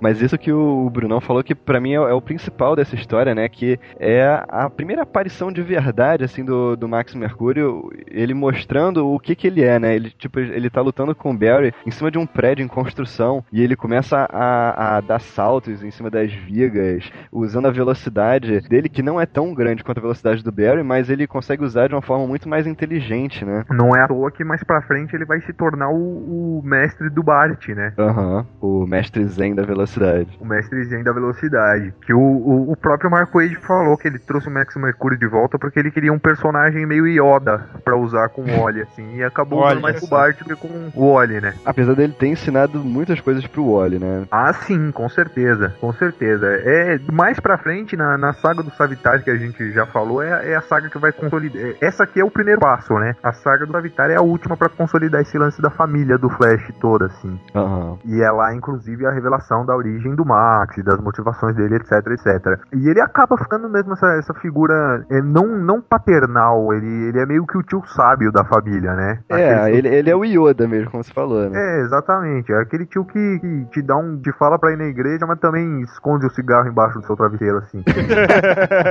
é, bom exemplo.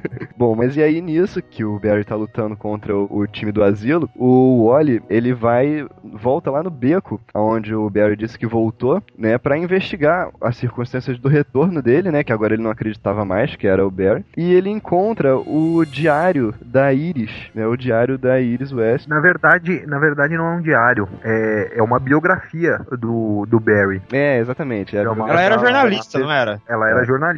E, é, assim, aliás, menção honrosa pra esse figurino do Oli aqui, que saiu direto do Miami Vice, né, cara? Ah, tá caprichado. Tá parecendo aqueles cantores latinos que teve, estourou na década de 90, saca? No final da década de 80, tipo o Rick Martin, essas porras assim. É, pode se crer, cara. Era ele e o Eric Estrada lá no Chips. Caralho.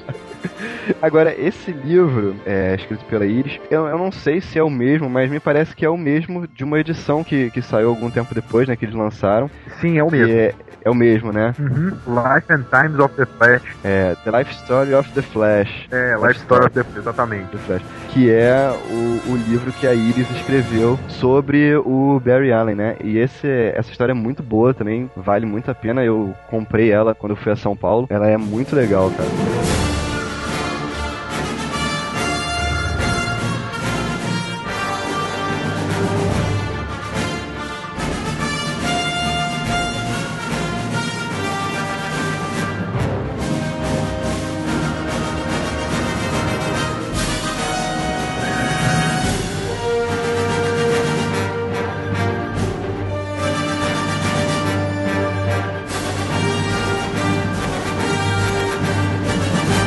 E aí depois que o, o Wally finalmente descobre qual era o, o, segredo do Barry, e que o, Barry já tinha derrotado o Jay Garrick, o Max Mercury e, e o Johnny Quick, os quatro eles se reúnem, né, pra bolar uma estratégia para lutar contra o Barry, né? Então, eles reconhecem que o, o Wally é o cara mais apto para lutar contra o Barry, né? Ele é mais jovem, ele tem mais potencial, né? E eles começam a, a ensinar algumas coisas pro Wally, né? Então, cada um tem uma coisa para ensinar para ele, né? O Johnny Quick começa tentando ensinar aquela fórmula dele pro Wally, só que o Wally não, não consegue mentalizar a fórmula, então o negócio acaba não funcionando, né? Aí depois vem o Max, que era um cara que o, Wally não conhecia ainda, né? E o Jay, cada um ensina alguma coisa para ele, e, e, isso é muito interessante porque você vê exatamente a, a personalidade de cada um ali, né? Você consegue identificar as características que representam cada um dos, dos quatro velocistas ali. Essa parte é muito legal. E aí o Max começa a falar da, daquela aquela coisa do Zen, né? Que ele tem que deixar a velocidade dele fluir, que ele não, não pode ficar pensando muito nisso, que ele tem que liberar a mente. É, e aí e é um ponto interessante, o Max menciona que no fim das contas o Wally ele ainda não tem a, a totalidade dos poderes dele porque ele tem medo. E o Wally fica puto quando escuta isso, né? Vai me falar que eu tenho medo de velocidade? Eu sou o Flash, meu. Vai tomar no meio do seu rabicó. Você tá tirando a favela? Aí o Max fala: Não, na real que você tem medo é de superar seu tio, porque se você supera ele, tipo, você vai ter substituído ele de fato, e você quer manter o legado dele vivo. Aí o Wally fica com uma cara de bunda, assim, não sabe o que falar, né? Porque no fundo ele sabe que é verdade, né, cara? Que- Exatamente, o Max pisou no calo ali. É, é, tipo, ele, ele tem um respeito tão grande pelo tio que ele não, não quer superá-lo, né? Ele não quer ficar mais importante do que o Barry, né? Eu acho que aí tem duas coisas muito importantes que, que o Mark Wade quis passar com esses quadrinhos aí, esse pequeno trecho da, da história. É, a primeira eu acho que é, é pros fãs, assim, é, que na época muitos, a, a quantidade de pessoas que ainda não tinham aceitado o Wally era muito maior do que hoje, por exemplo. Então, é tipo assim, ó, vocês que estão aí esperando que o Wally vai voltar de verdade, esquece. Isso não vai acontecer. O Flash Barry. de verdade agora é o Wally, sabe? Acabou. Não vai mais rolar o Barry voltar aqui. E a outra coisa que eu acho interessante é, é que o Wally ele segue aquele, aquele arquétipo clássico do, do herói, assim, né? Ele, ele não, não quer aceitar, por exemplo, ele não quer aceitar que ele tem que esquecer o tio dele, ou ele não quer aceitar que ele tem que tomar uma atitude mais drástica a respeito do tio dele e, e coisas desse tipo, assim. É, é, o tipo, é a típica jornada do herói. Ele dá aquela curva dramática de- do, do cara se negar, né? A aceitar a posição dele naquele instante, depois ele aceita e executa e sai triunfante no final. né? É exatamente isso, né? O Wade tá falando ali com o Wally que ele tem que esquecer o Barry, mas ele também tá falando com os leitores, né? Vocês têm que esquecer o Barry, né? Uhum. Que era o que todo mundo ficava pensando, ah, o Wally não é o Barry e tal, mas eles têm que aceitar que é, o Flash agora é o Wally, tá? O Barry acabou, acabou o tempo dele. É uhum. quase um Get Alive, né, cara? É.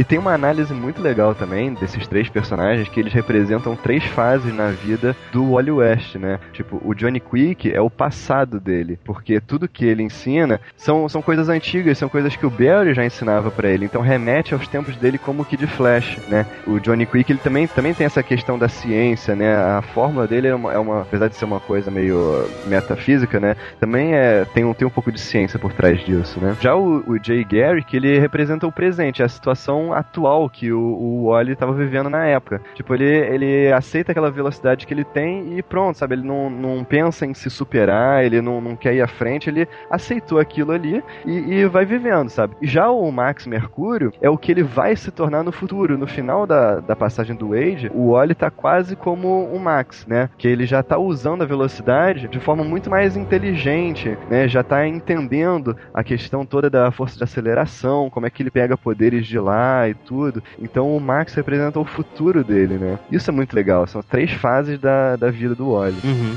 Bom, e aí a gente passa pra ação de novo, depois que eles ensinam o Wally, eles montam um plano, e aí o Jay, o Johnny e o Max, eles distraem o Barry e levam ele pro Museu do Flash, onde o Wally já tava esperando, né? E o Wally tinha preparado uma armadilha pra ele, porque como o Wally já sabia qual era o segredo todo, ele já foi no museu e preparou as coisas pra jogar na cara do Barry quando ele chegasse lá, né? E é isso que acontece. Quando o Barry chega, ele entrega aquele anel do, do Flash pra ele, e quando o Barry coloca o anel no dedo, sai o uniforme de dentro do anel, só que é o uniforme amarelo, é o uniforme do Flash reverso, né? E aí que a gente entende que, na verdade, esse tempo todo não era o Barry, era o Flash reverso que tinha voltado no tempo e que tava substituindo o Barry, faz- fazendo se passar pelo Barry, né? Pois é, e é, é- é engraçado como ele imediatamente muda de postura, né? É só vestir o uniforme que ele fica corcunda, velho. É interessante colocar, fazer um parênteses aqui também, porque o Flash Reverso era um, um vilão recorrente, né, na série do Flash, quando o Flash ainda era o Barry. Ele era um, um vilão do futuro, e a obsessão dele era matar a Iris, né, era sequestrar a Iris, matar a Iris. Coisa que ele fez, inclusive. Então, é, numa história ele conseguiu fazer isso, ele matou a Iris, né, ele matou a Iris e de- aí depois ele desapareceu. Na verdade, ele não desapareceu, que o Barry foi muito rapidinho pela primeira vez na vida e arrumou outra noiva, assim que a Iris morreu. Webb. A Fiona Webb, exato. A Fiona Webb. O Barry superou ela e encontrou outra mulher, essa Fiona Webb, e eles foram se casar, né? É, O Barry foi se casar com a, com a Fiona. E aí, nisso, no casamento deles, o Flash Reverso reaparece. Ele reaparece e aí ele fala: Ah, eu, eu tirei a sua primeira mulher, agora eu vou tirar a sua segunda mulher. E aí o, o Barry fica enlouquecido, né? E corre atrás dele desesperado e agarra e ele acaba quebrando o pescoço dele sem querer, né? O, o Barry mata o Flash Reverso. E é julgado. sem inclusive. sem É querer, é daquele jeito, né? Você, você vê que, assim, como é assim, um descompensado. O cara tá tudo errado. Ele, ele é o cara que tá sempre atrasado, é o cara que faz as coisas tudo calculado demais, mas tá sempre atrasado. Sabe, é o cara, é o cara que tá sempre deslocado, que não, não se encaixa em lugar nenhum. É, resumidamente, é o cara que sobe numa torre com uma arma e, entendeu? E atira em todo mundo, porque ele era um loser quando era criança. Talvez seja por isso que o Geoff Jones se identifique tanto com ele assim, né, de repente. Não, cara, a ideia de um Flash que sempre chega atrasado, assim, é, é um nível de retardo que eu não consigo superar. Sei lá, cara, podia ser uma piadinha bonitinha nos anos 50, velho, mas nos anos 50 o povo assistia I Love Lucy também, entendeu? É. É, Foda-se, tem coisa que, que ficou pra trás por um motivo. É, cara, o cara, a personalidade dele não, não se encaixa mais, não, já não se encaixava nessas histórias aí do Mark Waid que já tem quase 20 anos, você imagina agora. Beleza, o, o autor brinca com isso mostrando um cara deslocado na sociedade atual, o que é pior ainda, sabe? Que só mostra que ele não tem, não tem que estar aí, sabe? Mark Waid já contou essa história, Geoff Jones, vai tomar no seu cu. É, muito melhor que você, Jeff John, por sinal. e aí, como, como é, é- é todas, né? Porque assim, o que o- basicamente o Jeff Jones faz é, tipo, recontar as histórias do Mark Wade pioradas, velho. Pode crer, cara. O Barry Allen, em vida real, ele seria o empata foda, manja. Não é. Cara, não é nem O cara isso, que, cara. que liga, Porque- toca o telefone, que vai na, vai na sua casa ver o jogo na hora errada, sabe? Eu acho que o Morcelli acabou de mandar uma mensagem pra alguém de uma forma subliminar. Você ele tem, tem um amigo de gravata borboleta em algum canto. Mas é verdade, cara. Você pega, tipo, as coisas que o Jeff Jones fez. Origem do Super-Homem. Mark Wade já fez antes e melhor. Tipo, É. o Jeff Jones velho, mudou o final do Reino do Amanhã, cara. Pelo amor de Deus. Legião dos Super-Heróis, tá ligado? Retorno de Barry Allen. Ah, o Wade já fez melhor, cara. já fez melhor e como agora já não é mais spoiler, né? Já fez melhor e mostrou que não tinha nem como ser o Barry Allen, porque não tem como esse corno voltar, né, cara? Não, a única coisa que o Wade não fez foi escrever o Hal Jordan, cara. Mas provavelmente ele não quis, tá ligado? O Ron Jordan aparece aí, de câmbio, né? aparece. aparece rapidinho. Aparece o- o- Não, pra não mentir, o Mark Wade também escreveu o Liga da Justiça no 1, né? Ah, verdade, pode crer. E tinha o Barry Allen e o Hal Jordan, assim. E os dois são muito melhores que o Barry Allen e o Hal Jordan do Jeff Jones. O Oli tá descendo a porrada no, no Eubard whatever aí. Que nome caprichado. Que nome também. escroto. Eubard deve, deve ser o deve ser o Teobaldo deles, né? É o, é o Bard Town. E essa família Isso. Town, ela é, é bem próxima da família Allen, né? Tem, tem um veículo, né? Towner.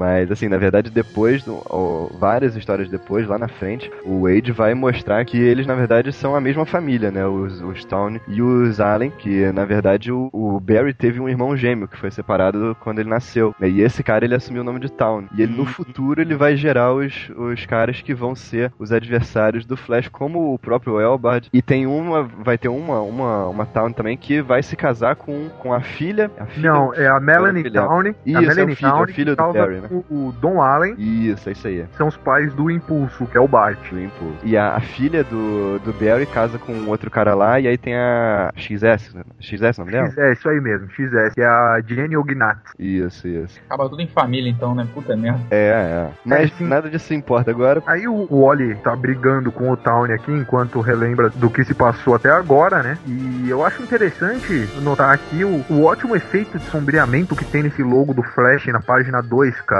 Tipo, cara, como o Photoshop fazia falta no passado, cara.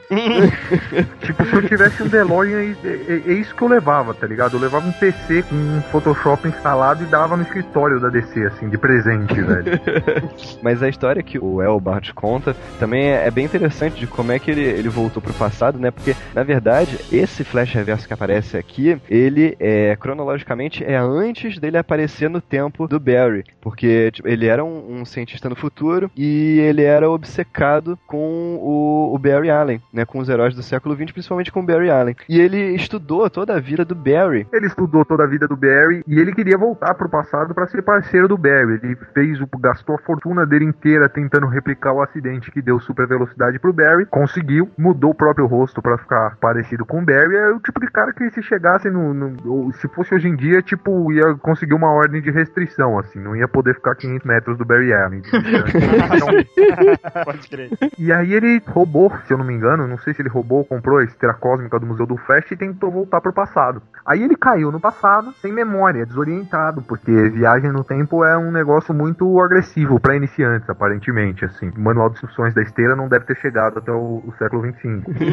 e aí ele caiu, não, não, não, lembrava direito quem era, lembrava muito vagamente, estava com o rosto do Barry e tal, e entrou no, no Museu do Flash. Ele reconheceu como sendo familiar, né? E ele foi olhando o museu, olhando o museu, olhando o museu, até que ele chegou e viu a identidade do Flash Reverso no museu, numa foto dele sendo assassinado pelo, pelo Barry Allen. E no choque, ele ficou tentando o miolo e saiu andando a esmo por aí e passou a acreditar que de fato era o Barry Allen. E por isso ele foi lá bater na porta do Jay e da Joan. Sim, porque quando ele chegou no, no presente, ele foi lá no museu, ele descobriu que nada daquilo que ele queria, né, que ele queria voltar no tempo pra ser parceiro do Barry e tal, nada daquilo ia acontecer, que na verdade ele ia virar o pior vilão do, do Barry e acabar sendo morto por ele, né, e isso mexeu demais com a cabeça dele, né. É, ele já não era muito são antes, né? é verdade. É verdade.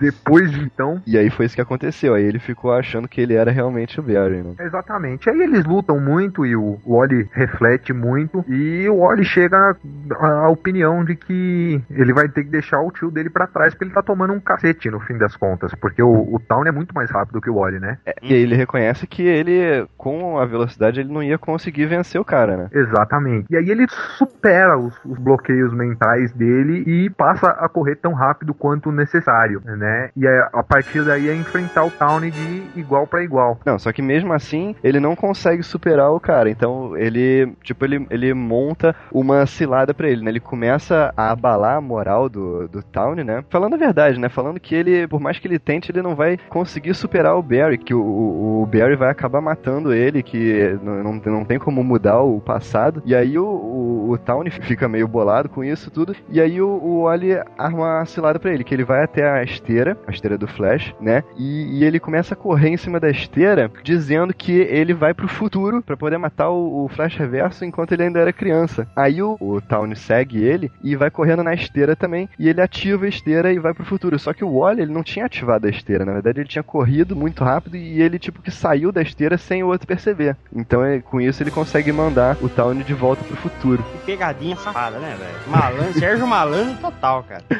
Tá bom. Eu até concordo, é meio Sérgio Malandro, mas assim, como no, no Flash Renascimento prender o Town numa garrafa no final da coisa, velho? Sei lá, né, cara? Até quando o Wade pisa na bola, o, o Jeff Jones faz pior, cara. e aí, depois disso, o que a gente tem? O Wally e a Linda conversando, e o Wally falando sobre o livro da Iris, né? O livro que ele achou, e comentando com ela que a Iris ainda deve estar viva, porque até então o, o Wally acreditava que a Iris estava morta, né? Mas o livro iria ser publicado em 1997. Isso aqui onde se passa a história é o que? 93? 93. Uhum. Então, o livro iria ser publicado, então é sinal que ela ainda estava viva. E aí ele poderia olhar o livro e ver o próprio futuro e tal, mas ele decide jogar o livro na água e tocar que ele fala assim: bom, foda-se, eu tô no presente, meu nome é Wally West, eu sou Flash e dá aquele fim bonitinho. E ele ganha uma estátua no Museu do Flash junto do lado da estátua do Barry, né? Porque esse final é, é ele realmente superando o Barry. Ele conseguiu se libertar daquele medo que o Max falou que ele tinha, que ele reconheceu que ele tinha de superar o tio, né? Ele conseguiu se libertar disso. E aí agora ele tava livre para começar uma vida nova, né? Pra ser ele mesmo, sair debaixo da sombra do tio. E consegue, né? A partir da, dessa história, que é meio que um divisor de água, que a gente vai ver o Wally se desenvolvendo, o Wally aumentando os próprios poderes, aumentando o próprio conhecimento, experimentando com a, com a Speed Force o que funciona e o que não funciona para ele, e se tornando uma figura pivotal no núcleo dos velocistas da DC, e ainda estão para ser introduzidos nesse ponto a Jesse Quick e o Impulso, que ainda não foram, né? É, o Impulso vem pouco tempo depois, acho que mais ou menos um ano depois, né, dessa edição, e é a partir daí que o, que o Wade começa a transformar o Wally no Wally que ele achava que deveria ser, né? Então é aí que ele vai desenvolver outros poderes, que ele vai fazer outras coisas, e esse é o ponto de partida, né? É, exatamente, é, é a saga que divide, é a saga que, que, Essa saga, eu diria que é a saga que coloca o, o Wally West como o próprio Flash. A partir daqui ele tá correndo por ele próprio, ele não tá correndo só pra honrar a memória do tio. Assim, a partir de agora ele é o Flash, o uniforme do Flash é o uniforme dele, e ele corre mesmo e acabou essa história.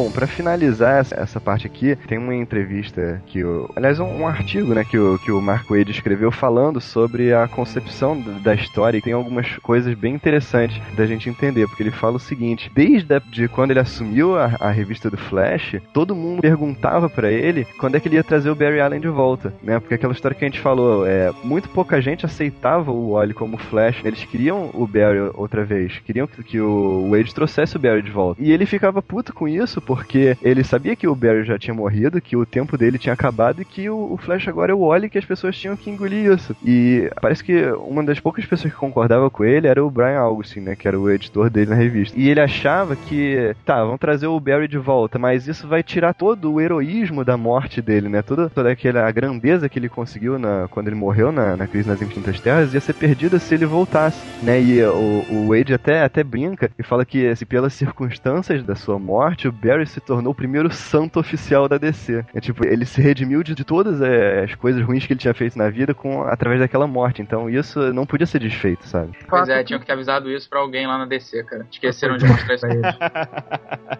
Sem falar no fato que assim, o Wally West foi o primeiro e, e até certo ponto o único sidekick a assumir o, o, manto do mentor definitivamente e com sucesso, né? Tudo bem que hoje a gente tem o, o Bud, o Buck lá na, na, Marvel e o Dick, mas é provisório, assim. É, a gente sabe, os dois casos são provisórios. E o, o Wally deu certo, ele de fato deu certo e hoje em dia a polêmica é justamente trazer o Barry de volta, assim. A grande maioria dos leitores do Flash não quer o Barry de volta, apesar de estarem colocando isso aí.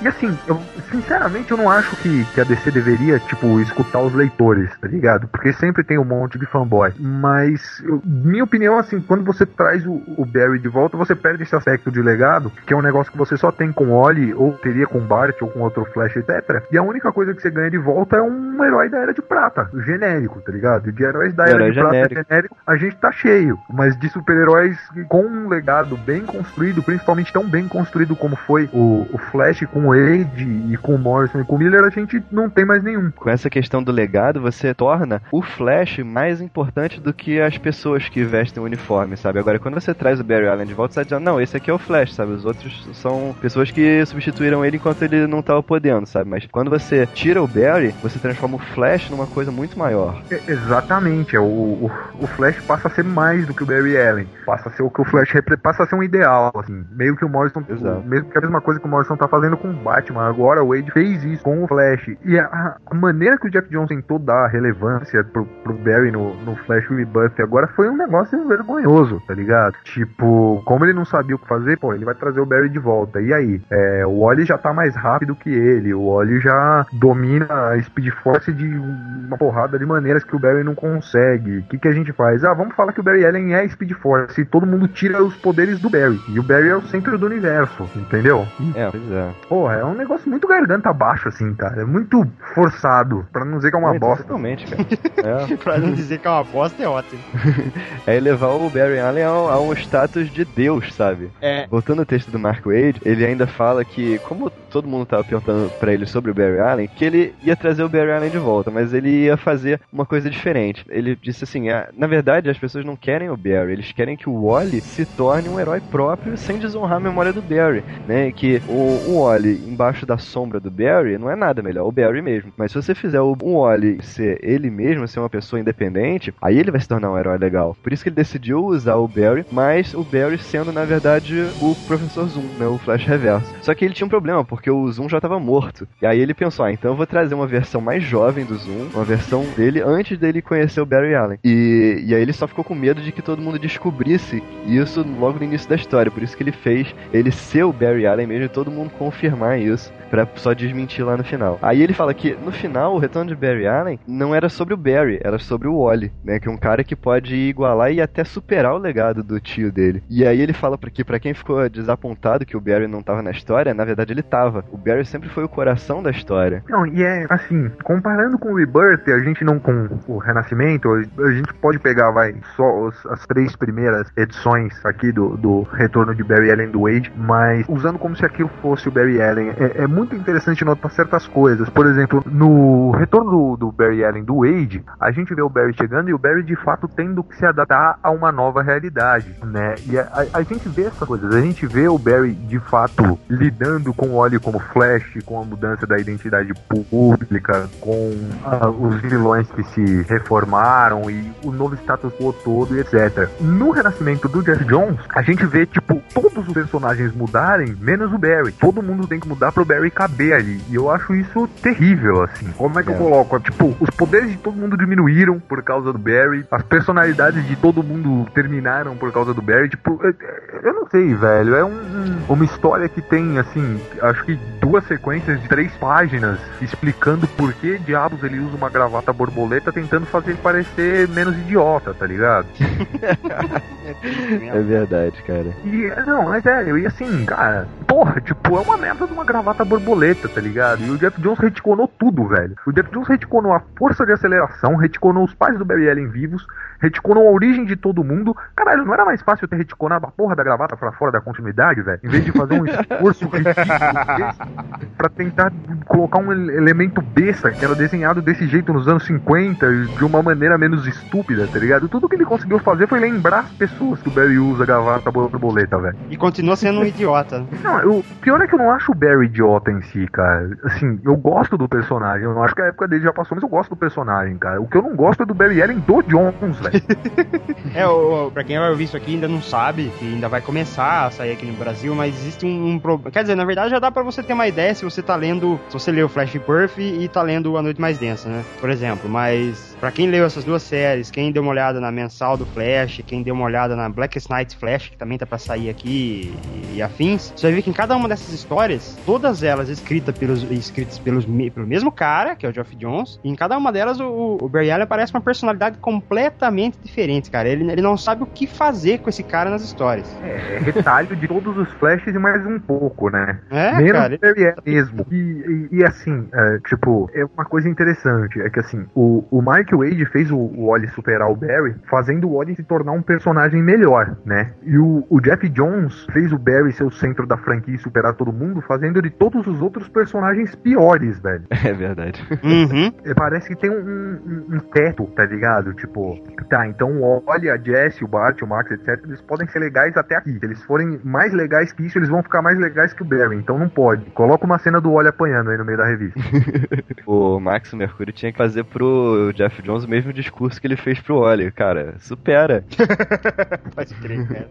É, até hoje a gente não sabe se o Geoff Jones escreve isso porque ele quer escrever o Barry Allen, porque o Dandy Dio precisa que ele escreva o Barry Allen, porque em convenções recentes ele também já deixou dar uma escapada que ele não tá muito contente fazendo isso não, sabe? Contente ele tá, cara. Tipo, chega o caminhão de dinheiro no... no, no, no... Ah, sim! é, ele tá... Desse ponto de vista... É, no trabalho dele, eu escrevo o Hal Jordan batendo no Batman com um sorriso no rosto, velho. é, não, nesse ponto de vista ele tá feliz pra caralho. Agora, assim, criativamente falando, não, não deixa ele satisfeito, sabe? Eu acho que não deixaria ninguém satisfeito, ninguém com bom senso satisfeito, né? Se, talvez o, o Rob Liefeld ficasse bastante satisfeito com isso. Agora, Agora... Eu, sinceramente, cara, eu não sei, porque no, no posto que ele tá atualmente na DC, ele tem condição de brigar com o Didio pelo que ele quer, sabe? Ele não precisa ficar aceitando. É, assim, existe uma certa especulação de que talvez Flashpoint mude isso, sabe? Que Flashpoint vai vir, vai trazer junto com ela uma nova revista mensal do Flash que vai ser só do Wally. Então, pode ser uma tentativa aí de, de redenção do Geoff Jones, sabe? Uh, agora a gente não sabe qual vai ser o status que vai ficar depois disso também. É, eles já estão tentando se redimir agora. Assim, quando cancelaram o backup do Wally, que deu um monte de briga e o caralho. Eu, eu fuzuei mesmo. É, que, que eu, inclusive, fui no site do Jeff Jones e falei pro Jeff Jones: desculpa aí, mas eu não vou comprar essa merda, velho. Bom, tá ligado? É, foram perguntar pro Didio: ah, por que que cancelaram, não sei o que, mimimi, e o Didio ficou, ficou todo putinho, deu piti e falou assim: Você quer saber de umas coisas? Vocês parem de julgar o que não saiu ainda, porque quando sair todo mundo vai gostar, e aí ninguém vai reclamar mais e acabou essa história. E aí começou a sair, e nem todo mundo tá gostando mais, assim. A revista perdeu metade dos leitores da 1 pra 4. Eu nem vi as vendas da 5. Me disseram que subiu um pouco, mas não muita coisa também. E depois disso a revista começou a atrasar, tá ligado? Uhum. E agora no próximo arco que vai começar já tem o Wally West na capa, velho. Uhum. É o West Aquela- com, com, com motoqueiro lá, né? É, como eu tô. É um, é um velocista que não tem poder de correr, ele anda, ele anda com uma moto e a seta é no ombro. É de matar, né? É o Power Ranger lá, né? É, É, é, esse é mesmo. uma mistura de motoqueiro fantasma com Lady Gaga, velho. Então, dá pra assim, perceber que é algo fantástico. né? É, então desconfia-se que a coisa não tá dando tão certo assim e o negócio tá feio. Mas é, brigar com o Didio em, é, na questão do que se publica ou que se publica, eu não sei se o John tem condição ou não, talvez até tenha. Mas eu acho que ele escolhe muito bem as próprias brigas, né?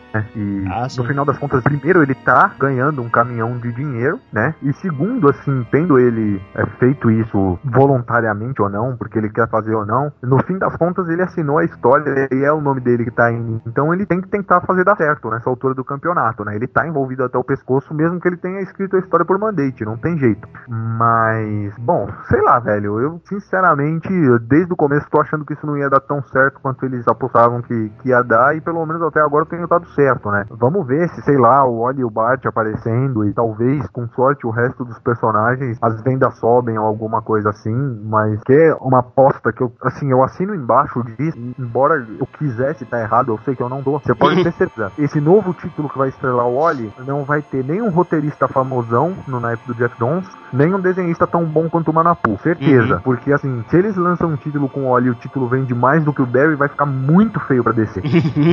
Então, então eles estão lançando esse título meio que é pra, pra calar a boca dos fãs, assim, mas eles não querem que dê tão certo. Isso é certeza, velho. Absoluta. É a mesma coisa com o, o- a tropa dos Lanternas Verdes, ou aquela mini do Kyle, que saiu logo depois que ele virou o Ion de novo, entendeu? É, é assim, vamos fazer um negócio decente, mas não bom demais. Não pode vender mais do que o título principal. Eles têm essa, essa noção, essa fórmula pra fazer dar certo o que eles acham que dá certo, né? E assim, é, muita propaganda em cima, cara. Tipo, eu, eu coloco mais ou menos vai, a comparação com o, o renascimento do babaca lá. Disseram, ah, o Hal Jordan voltou e trouxe de volta toda a tropa, e mimimi, pipipi, etc. É, mas nenhum desses elementos é, tinha a necessidade da volta do Hal Jordan em si. Eles usam isso como desculpa, mas se você for olhar como, como assim, pra história em si, cara, tipo, a volta da tropa, mesmo a guerra da tropa sinestro, até essa porcaria de Blackest Night, não precisava do Hal Jordan lá, cara. Entendeu? Eles colocam como se o Hal Jordan tivesse trazido isso, mas não é o caso. O problema com, com a volta do Barry Allen, que é um problema muito pior, é que assim, a franquia dava certo antes do Barry voltar, né? É, porra, Uhum. eu acho que acho que é uma das poucas franquias da, que- da DC que teve, tipo, vendas estáveis por 15 anos, cara. Ou É, mais. antes deles começarem a zoar com o Flash na crise infinita, até ali a revista era muito boa, sabe? É, Exatamente. E aí tem aquele negócio, né? Como é que a gente vai justificar o Barry Allen aqui agora? E estão tentando fazer um, um título que eles acham que cola, mas não tem colado. Não tem É, as colado. vendas, em questão de vendas, assim, a, a revista Flash foi a revista da. Acho que não, não só da DC, mas foi a revista, assim, de lançamento, né? De debut que mais caiu em menos tempo, assim. Foi uma queda absurda e a, a última edição levantou um pouquinho, mas ainda, ainda tá sofrendo. Tá, tá, tá feia a coisa. Ah, sim, E- né? Eu não e- vi e- quanto levou na última edição, mas é, tá, tá sofrendo, de fato. Tá, é, assim, você começa a imaginar que, tipo assim, numa época em que quem compra quadrinho, quem compra quadrinho tá esperando uma boa história hoje, não é que nem há 30 anos atrás que era um produto extremamente barato que qualquer um passava na banca, deixava uma moeda e levava embora, sabe? Hoje quem compra é colecionador que tá esperando alguma coisa pra poder continuar colecionando. E o cara me compra uma revista do Flash e, e vê uma bomba de uma história, sabe? Quer dizer, não tá vendendo é porque é ruim mesmo, sabe? É, pode ter uma arte linda, mas e aí? Assim. E porra, vamos ser sinceros, o título atual do Flash, você pode colocar qualquer Flash lá que ele funciona, velho. Com certeza. Tá ligado? Você, você pode colocar. Porque, porra, é, é praticamente uma revista do Manapu, velho. Não tem fala, Uhum. tá ligado? Sim, é sim. tipo, são cinco páginas seguidas do Barry construindo um prédio. Oito páginas seguidas do Barry correndo numa hélice de helicóptero, tá ligado? E aí tem uma historinha pra, pra, pra permear a coisa ali, velho. Você pode colocar qualquer flash ali, velho. E se você colocasse o Wally, tinha um uniforme mais legal ainda. É verdade. A questão é só a arte, velho. Sei lá, velho. Eu, eu di- dizia que ia ser tiro no pé na época já e continuo dizendo que é tiro no pé, velho. E talvez eles consigam fazer dar certo com o Flashpoint aí ano que vem, tá ligado? Talvez eles consigam diminuir esse, esse split que tá no, na fanbase, né, cara? Porque hoje em dia você não pode falar, se você disser Flash na internet nem que você esteja procurando o programa da Adobe nem alguém ligar, cara. Talvez eles consigam diminuir isso, sei lá, mas assim, o sucesso que eles estavam esperando, tá ligado? Tipo, olha só, um novo número um, é o Jeff Jones escrevendo, vem com um anel de plástico para você brincar com suas crianças. É, eu não acho que eles vão conseguir o, tudo que eles estavam esperando, não, cara. E sei lá, né, cara, o, também não sei se o, se o filme do Flash vai, vai descolar a luz verde tão fácil quanto eles estão achando que vai descolar também, não, cara. Eu acho que depende muito do sucesso do Lanterna, do filme do Lanterna, e eu tenho minhas dúvidas se o filme vai fazer o sucesso que eles esperam. Você quer, quer tremer na, na base agora? o, Mar, o Mark Guggenheim, que é o principal né, roteirista do filme do Flash, disse que a fase favorita dele é do Mike Barron, cara. Bom.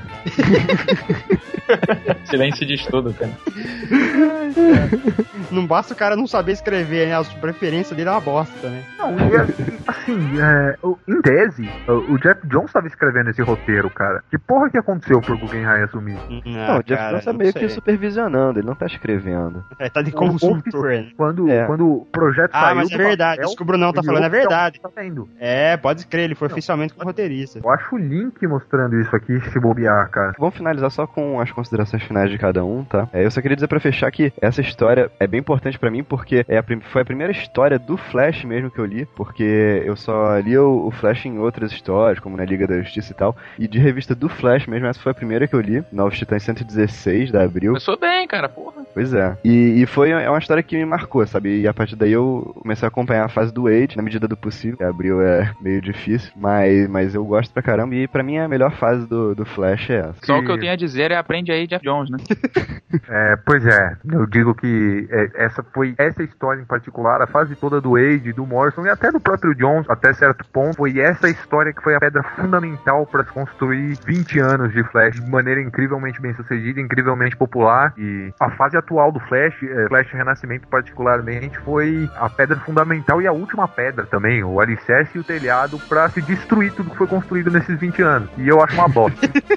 eu fui ler o Flash do Mark Wade por recomendação do Brunão do Joacélio, que até então eu só conhecia Flash do Mike Barron, que era uma bosta, que saía na, nas Novas Titãs, né, aqui no, aqui no Brasil, da, da Abril. E depois eu li a do, do Banner Lobes, e, que, que, era até onde eu tinha, aqui em, aqui em papel. Depois eu li a do, a do Geoff Jones. É lógico que a, que eu mais gostei na época foi o Geoff Jones, que justamente pelo tanto que a gente, né, das várias vezes que a gente já falou isso, que o Geoff Jones sabia escrever bem os vilões do, do Wally, né? E eu só fui ter noção do, dos conceitos, desses conceitos malucos que, que existem no Flash, como força de aceleração, a família Flash e tal. Depois que eu, que eu peguei a, a fase do, do Wade mesmo, comecei a ler de, de, ponta a ponta toda a passagem dele. Eu ainda não, ainda não li tudo até o fim, li os primeiros arcos, esse do, do Barry Allen foi um deles. E assim, é, é, interessante a gente perceber que esse tipo de coisa fantástica vai, vai sair justo na pior época, né? Que são, que são os anos 90, né? Quer dizer, o cara que definiu o Flash para sempre, tava na, na, na, pior época possível. Ele tava contra a maré em tudo, assim. O editorial não aceitava ele, ele tava numa época terrível pros quadrinhos.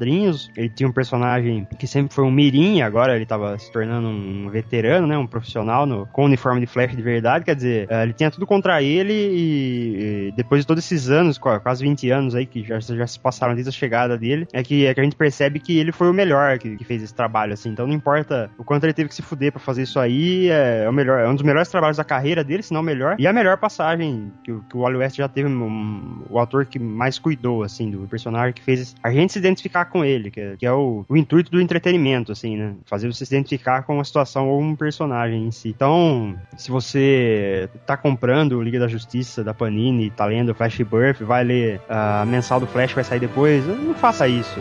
Sabe? Larga essa merda, procura a fase do Mark Wade, tá aí em sebo, a maioria tá na internet pra vender barato, importa que o dólar tá baixo, aproveita, vai, quer ler quadrinho bom, procura Flash do Mark Wade, que o que tá saindo agora é, é pra vomitar no uniforme de cor.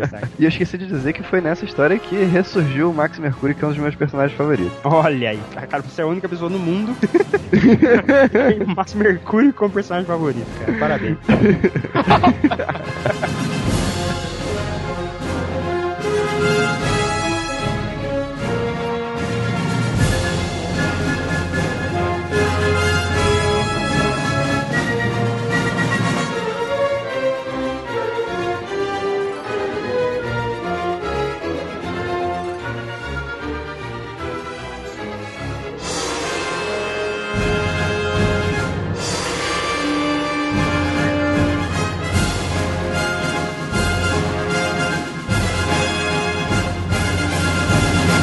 Mas as mulheres dos velocistas todos, elas casam com eles porque assim, eles são rapidinhos de fato, mas vocês têm que lembrar que eles vibram também, né?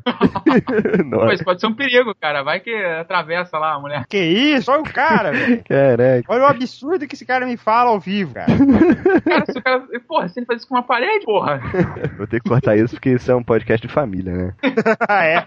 Sem ninguém.